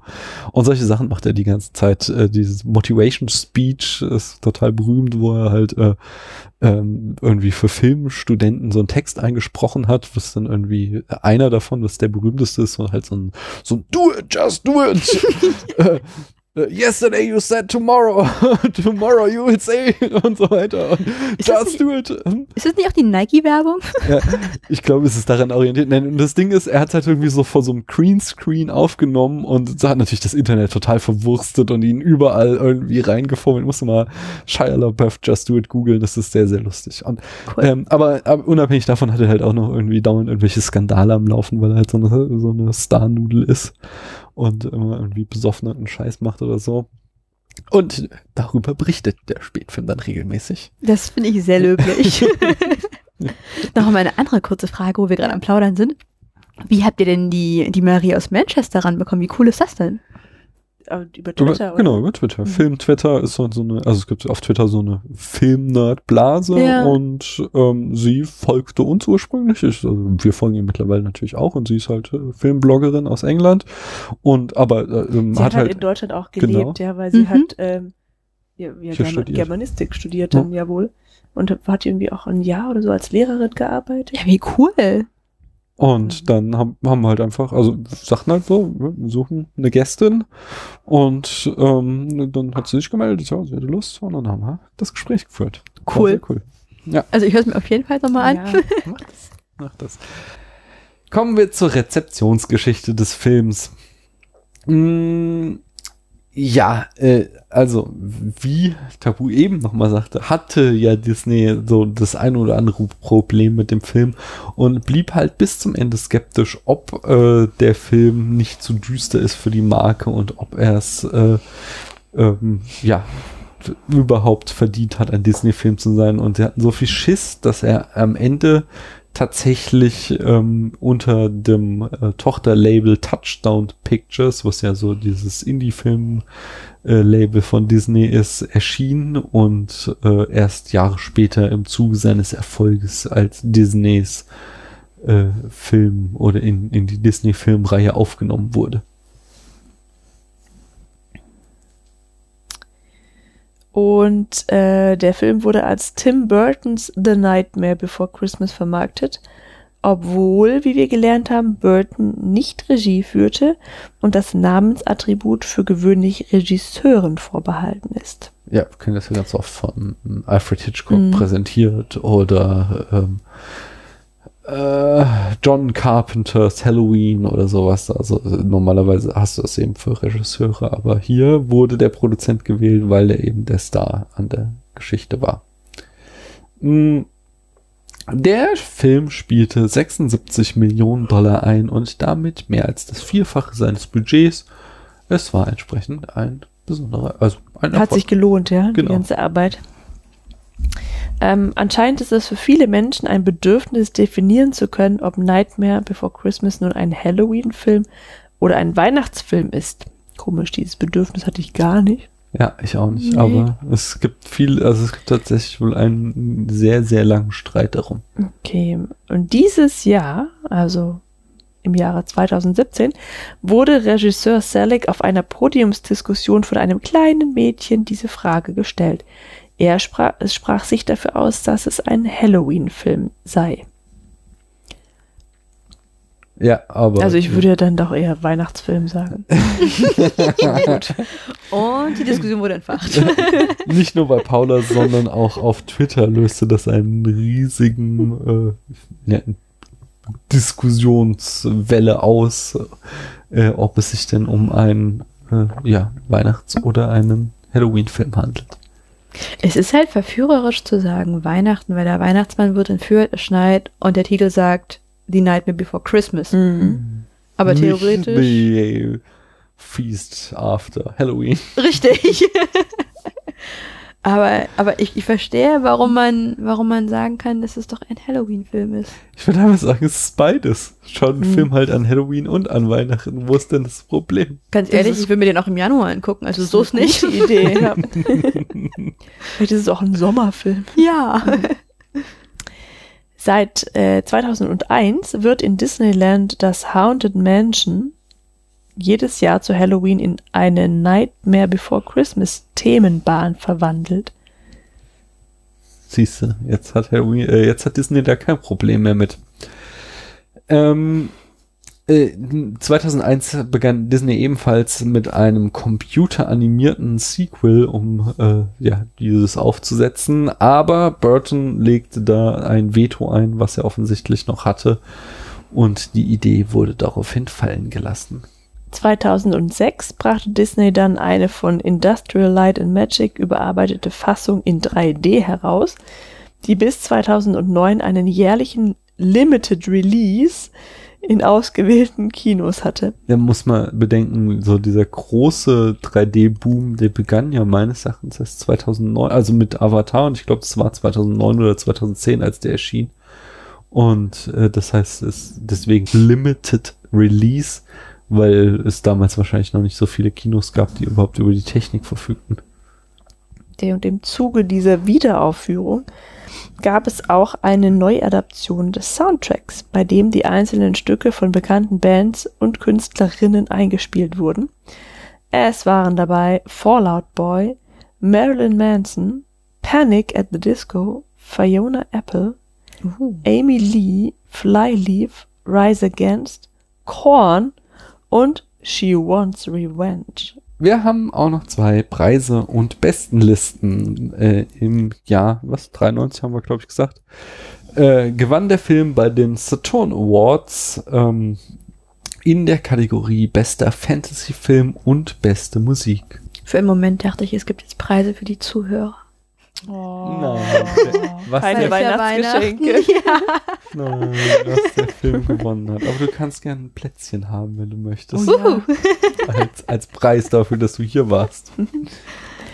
Nightmare Before Christmas steht auf Platz 1 der Liste Top 25 Best Christmas Movies von Rotten Tomatoes. Also ist das ein negativer Preis? Nee, nee, Rotten Tomatoes ist so eine berühmte Rezensionsseite, Habe ich schon die mal gehört. immer ähm, beurteilen, ist ein Film fresh oder ist er rotten? Und, Und der ist äh, fresh. Ja, der ist fresh. Ah, okay. Steht hier auf der Top Ich dachte, der wär- 25 Liste. The Most Rotten. Nee, nee, nee, nee, Okay. nee. Der, ich hatte auch geguckt, der hat irgendwie so ein, kein, also, wenn wir, wenn ein Film ausnahmsweise mal 100% fresh hat, dann erwähnen wir das hier auch. Äh, oder alternativ, wenn er äh, 100% rotten wäre, aber das hatten wir noch nie. So schlechte Filme besprechen wir in der Regel nicht. Ähm, aber äh, der Film hatte jetzt irgendwas Unscheinbares, irgendwie so ein paar 70% fresh oder so. Also, es ist so eine Meta-Kritik-Seite, wo halt einfach Filmkritiken gesammelt werden und geguckt wird, äh, wie wurde der Film im, in welchem Konsens wurde er von der Kritiklandschaft aufgenommen. Hm. Da, das war's, oder? Ah nee, Zitate und Referenzen haben wir noch. Es gibt nämlich noch Filme, die wiederum ihrerseits ähm, äh, Nightmare zitiert haben. So zum Beispiel im Jahr 1995 bei Batman Forever gibt es eine Szene, in der Kinder an Halloween in das Wayne Manor, in das Haus von Bruce Wayne kommen und äh, Trick or Treating machen und die tragen dann Kostüme aus Nightmare Before Christmas. Was ja lustig ist, weil nicht Gleichzeitig. Franchise und Mhm. Tim Burton, da gibt es ja so Verbindungen. Habe ich auch schon mal gehört. James and the Giant Peach von 1996. Hier wurde die Figur von Jack als Captain Jack wiederverwendet. Sieht er dann auch so aus, oder wie? Ja, die haben die Figur wiederverwendet. Also tatsächlich Sie die Puppe. Ja tatsächlich die Puppe schon. Und Ach so. Haben sie ihm vielleicht Ja, noch so ja, eine ja. Piratenmütze aufgesetzt? dann den Film, den Tabu heute eigentlich gucken und besprechen wollte, Corpsey Pride. Da gibt es nämlich ähm, in, nee, in Nightmare gibt es eine Szene, ähm, wo Jack eine Flasche öffnet und dann kommt so ein Schmetterling heraus, äh, ein Geisterhafter. Und in Corpsey Pride taucht der Ah. gleiche ähm, äh, Schmetterling wieder auf und dort wird er von dem Love Interest von der Corpsey Pride von Victor gezeichnet. Das ist mir natürlich aufgefallen. Natürlich. Ähm, in der Folge Imagination Land von South Park im Jahre 2007 taucht an irgendeiner Stelle auch Jack Skellington auf. Und äh, dem heute schon erwähnten wunderbaren Coraline, äh, da gibt es eine Szene, in der die andere Mutter von Coraline äh, ein Omelett macht. Und äh, es gibt dann einen kurzen Moment, in der das Eigelb das Gesicht von Jack Skellington formt. In Frankenweenie Mhm. von 2012 Ich glaube, es ist auch nochmal von äh, Tim Burton. steht auf einem Friedhof der Hundehütten-Grabstein von Zero. Ja, erinnerst du dich? Zero hatte so ein, es, äh, Jack geht über so ein Grab, über so einen Friedhof und da ist ein Grabstein, der aussieht wie eine Hundehütte und dann kommt da Zero heraus so. und dieser selbige Grabstein Mhm. taucht wieder in Frankenweenie auf. Frankenweenie. Frankenweenie. Damit haben wir es. Äh, sämtliche Fakten, sämtliche Inhalte haben wir besprochen. Uns bleibt traditionell nur noch eine Sache, nämlich den Film auf der Skala von 0 bis 100 Punkten zu bewerten. Paula, Soll ich wirklich anfangen? Ja, damit Tabu wieder äh, lernt, was für Dimensionen es zu berücksichtigen gibt, kannst du uns deine Note in deinen vier oder fünf Dimensionen, die du hast, darlegen. Ja, also ich gebe dem Film 60 Punkte, Oh. weil er schon gut ist, Mhm. aber wegen seiner Musical-Nummern, Grusical-Nummern, äh, nicht so gut ist wie die Ritter der Kokosnuss.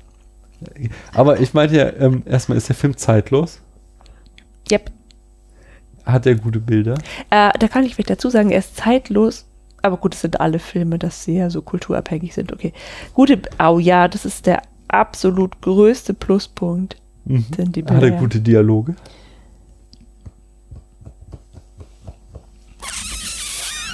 Nein. Wäre mir jetzt nicht so aufgefallen. Ah, hat er gute Musik? Der Boogeyman-Song ist ganz gut. Und würdest du ihn noch einmal schauen wollen? Ja, ich würde ihn nochmal gucken wollen. Trotzdem nur 60 Punkte? Ja. Du hast, glaub, Ja, wegen, also das, ja, ja, nee, die Bilder sind einfach wirklich, also phänomenal, ja. Mhm. Man kann ja auch einfach äh, den Film laufen lassen und den Ton ausschalten. das wäre gut. schon. Okay. Tabu. Oh Gott, ähm, ich, ich kann mit der Skala ehrlich gesagt noch nicht so viel anfangen, weil ich ja auch nicht weiß, wie, also, Ist vollkommen egal. Was? das ist total identitätsstiftend für unseren Podcast. Ja, aber die Zahl, die am Ende rauskommt, die sage ich einmal in der nächsten Folge und dann interessiert sie eh nie wieder irgendjemanden. Es geht nur darum, fandest du den Film gut? ich fand den Film gut. Okay, und wenn, wenn 100 Punkte der beste Film ist, den du je gesehen hast und 0 Punkte der katastrophalste Film, den du je gesehen nee, hast. der katastrophalste Film, den es gibt. ja, Achso, Mhm. nee, da fand ich den schon auf jeden Fall sehr weit im positiven Bereich. Mhm. Also, ich sehe es ein, die, Ges- die Gespräche, die Konversationen, die, die sind nicht so on top. Ähm, aber trotzdem ist es ein sehr schönes Vokabular. Von der Sprache ist schön. Ich finde, die Mühe, die dahinter steckt, ist schon enorm. Hm. hm. Dafür ist er verdammt gut und er ist sehr bildgewaltig, das gefällt mir auch und ich würde mir halt definitiv nochmal angucken. Und er hat mir halt wirklich sehr gute Laune bereitet. Ja, das ist auch ein Pluspunkt, das ja. ist hohe, hohe Note, läuft das ja, hinaus. also ich, ja, ja, ich, ich sehe es ein, da sind Fehler drin. Es ist aber, ja, ich würde schon so 70 oder 80 Punkte. Was sagst du? Gehen wir, gehen wir mal 80. Ist gut. Ähm, ich bin da ganz dicht bei dir, glaube ich. Ich gebe ihm 78. 78 Punkte. Ähm, Bilder sind spitze. Ich finde, er hat halt auch so, ein- so eine gewisse Wirkungsträchtigkeit. Einfach, das ist immer noch so ein Begriff und er hat halt auch sehr viel in Sachen ähm, Stop-Motion-Animation angestoßen. Äh, äh, in Folge dieses Films gab es so eine ganze Reihe von anderen Stop-Motion-Filmen, die rauskamen und oder beziehungsweise wahrscheinlich gab es die schon vorher, aber die im Folge dieses Films Erfolge feiern konnten, ähm, weil der da den Weg bereitet hat. Die Musik ist so mittelprächtig, also ich finde Musical gut, aber ich habe es vorhin schon gesagt, es gibt nicht so viele Nummern, die herausragen, aber ähm, auch, auch das Drehbuch hat so ein paar Schwächen, hatte ich ganz am Anfang erwähnt, aber er hat viel zum Nachdenken angeregt und angucken würde ich ihn auch nochmal auf jeden Fall. Von daher 78 Punkte.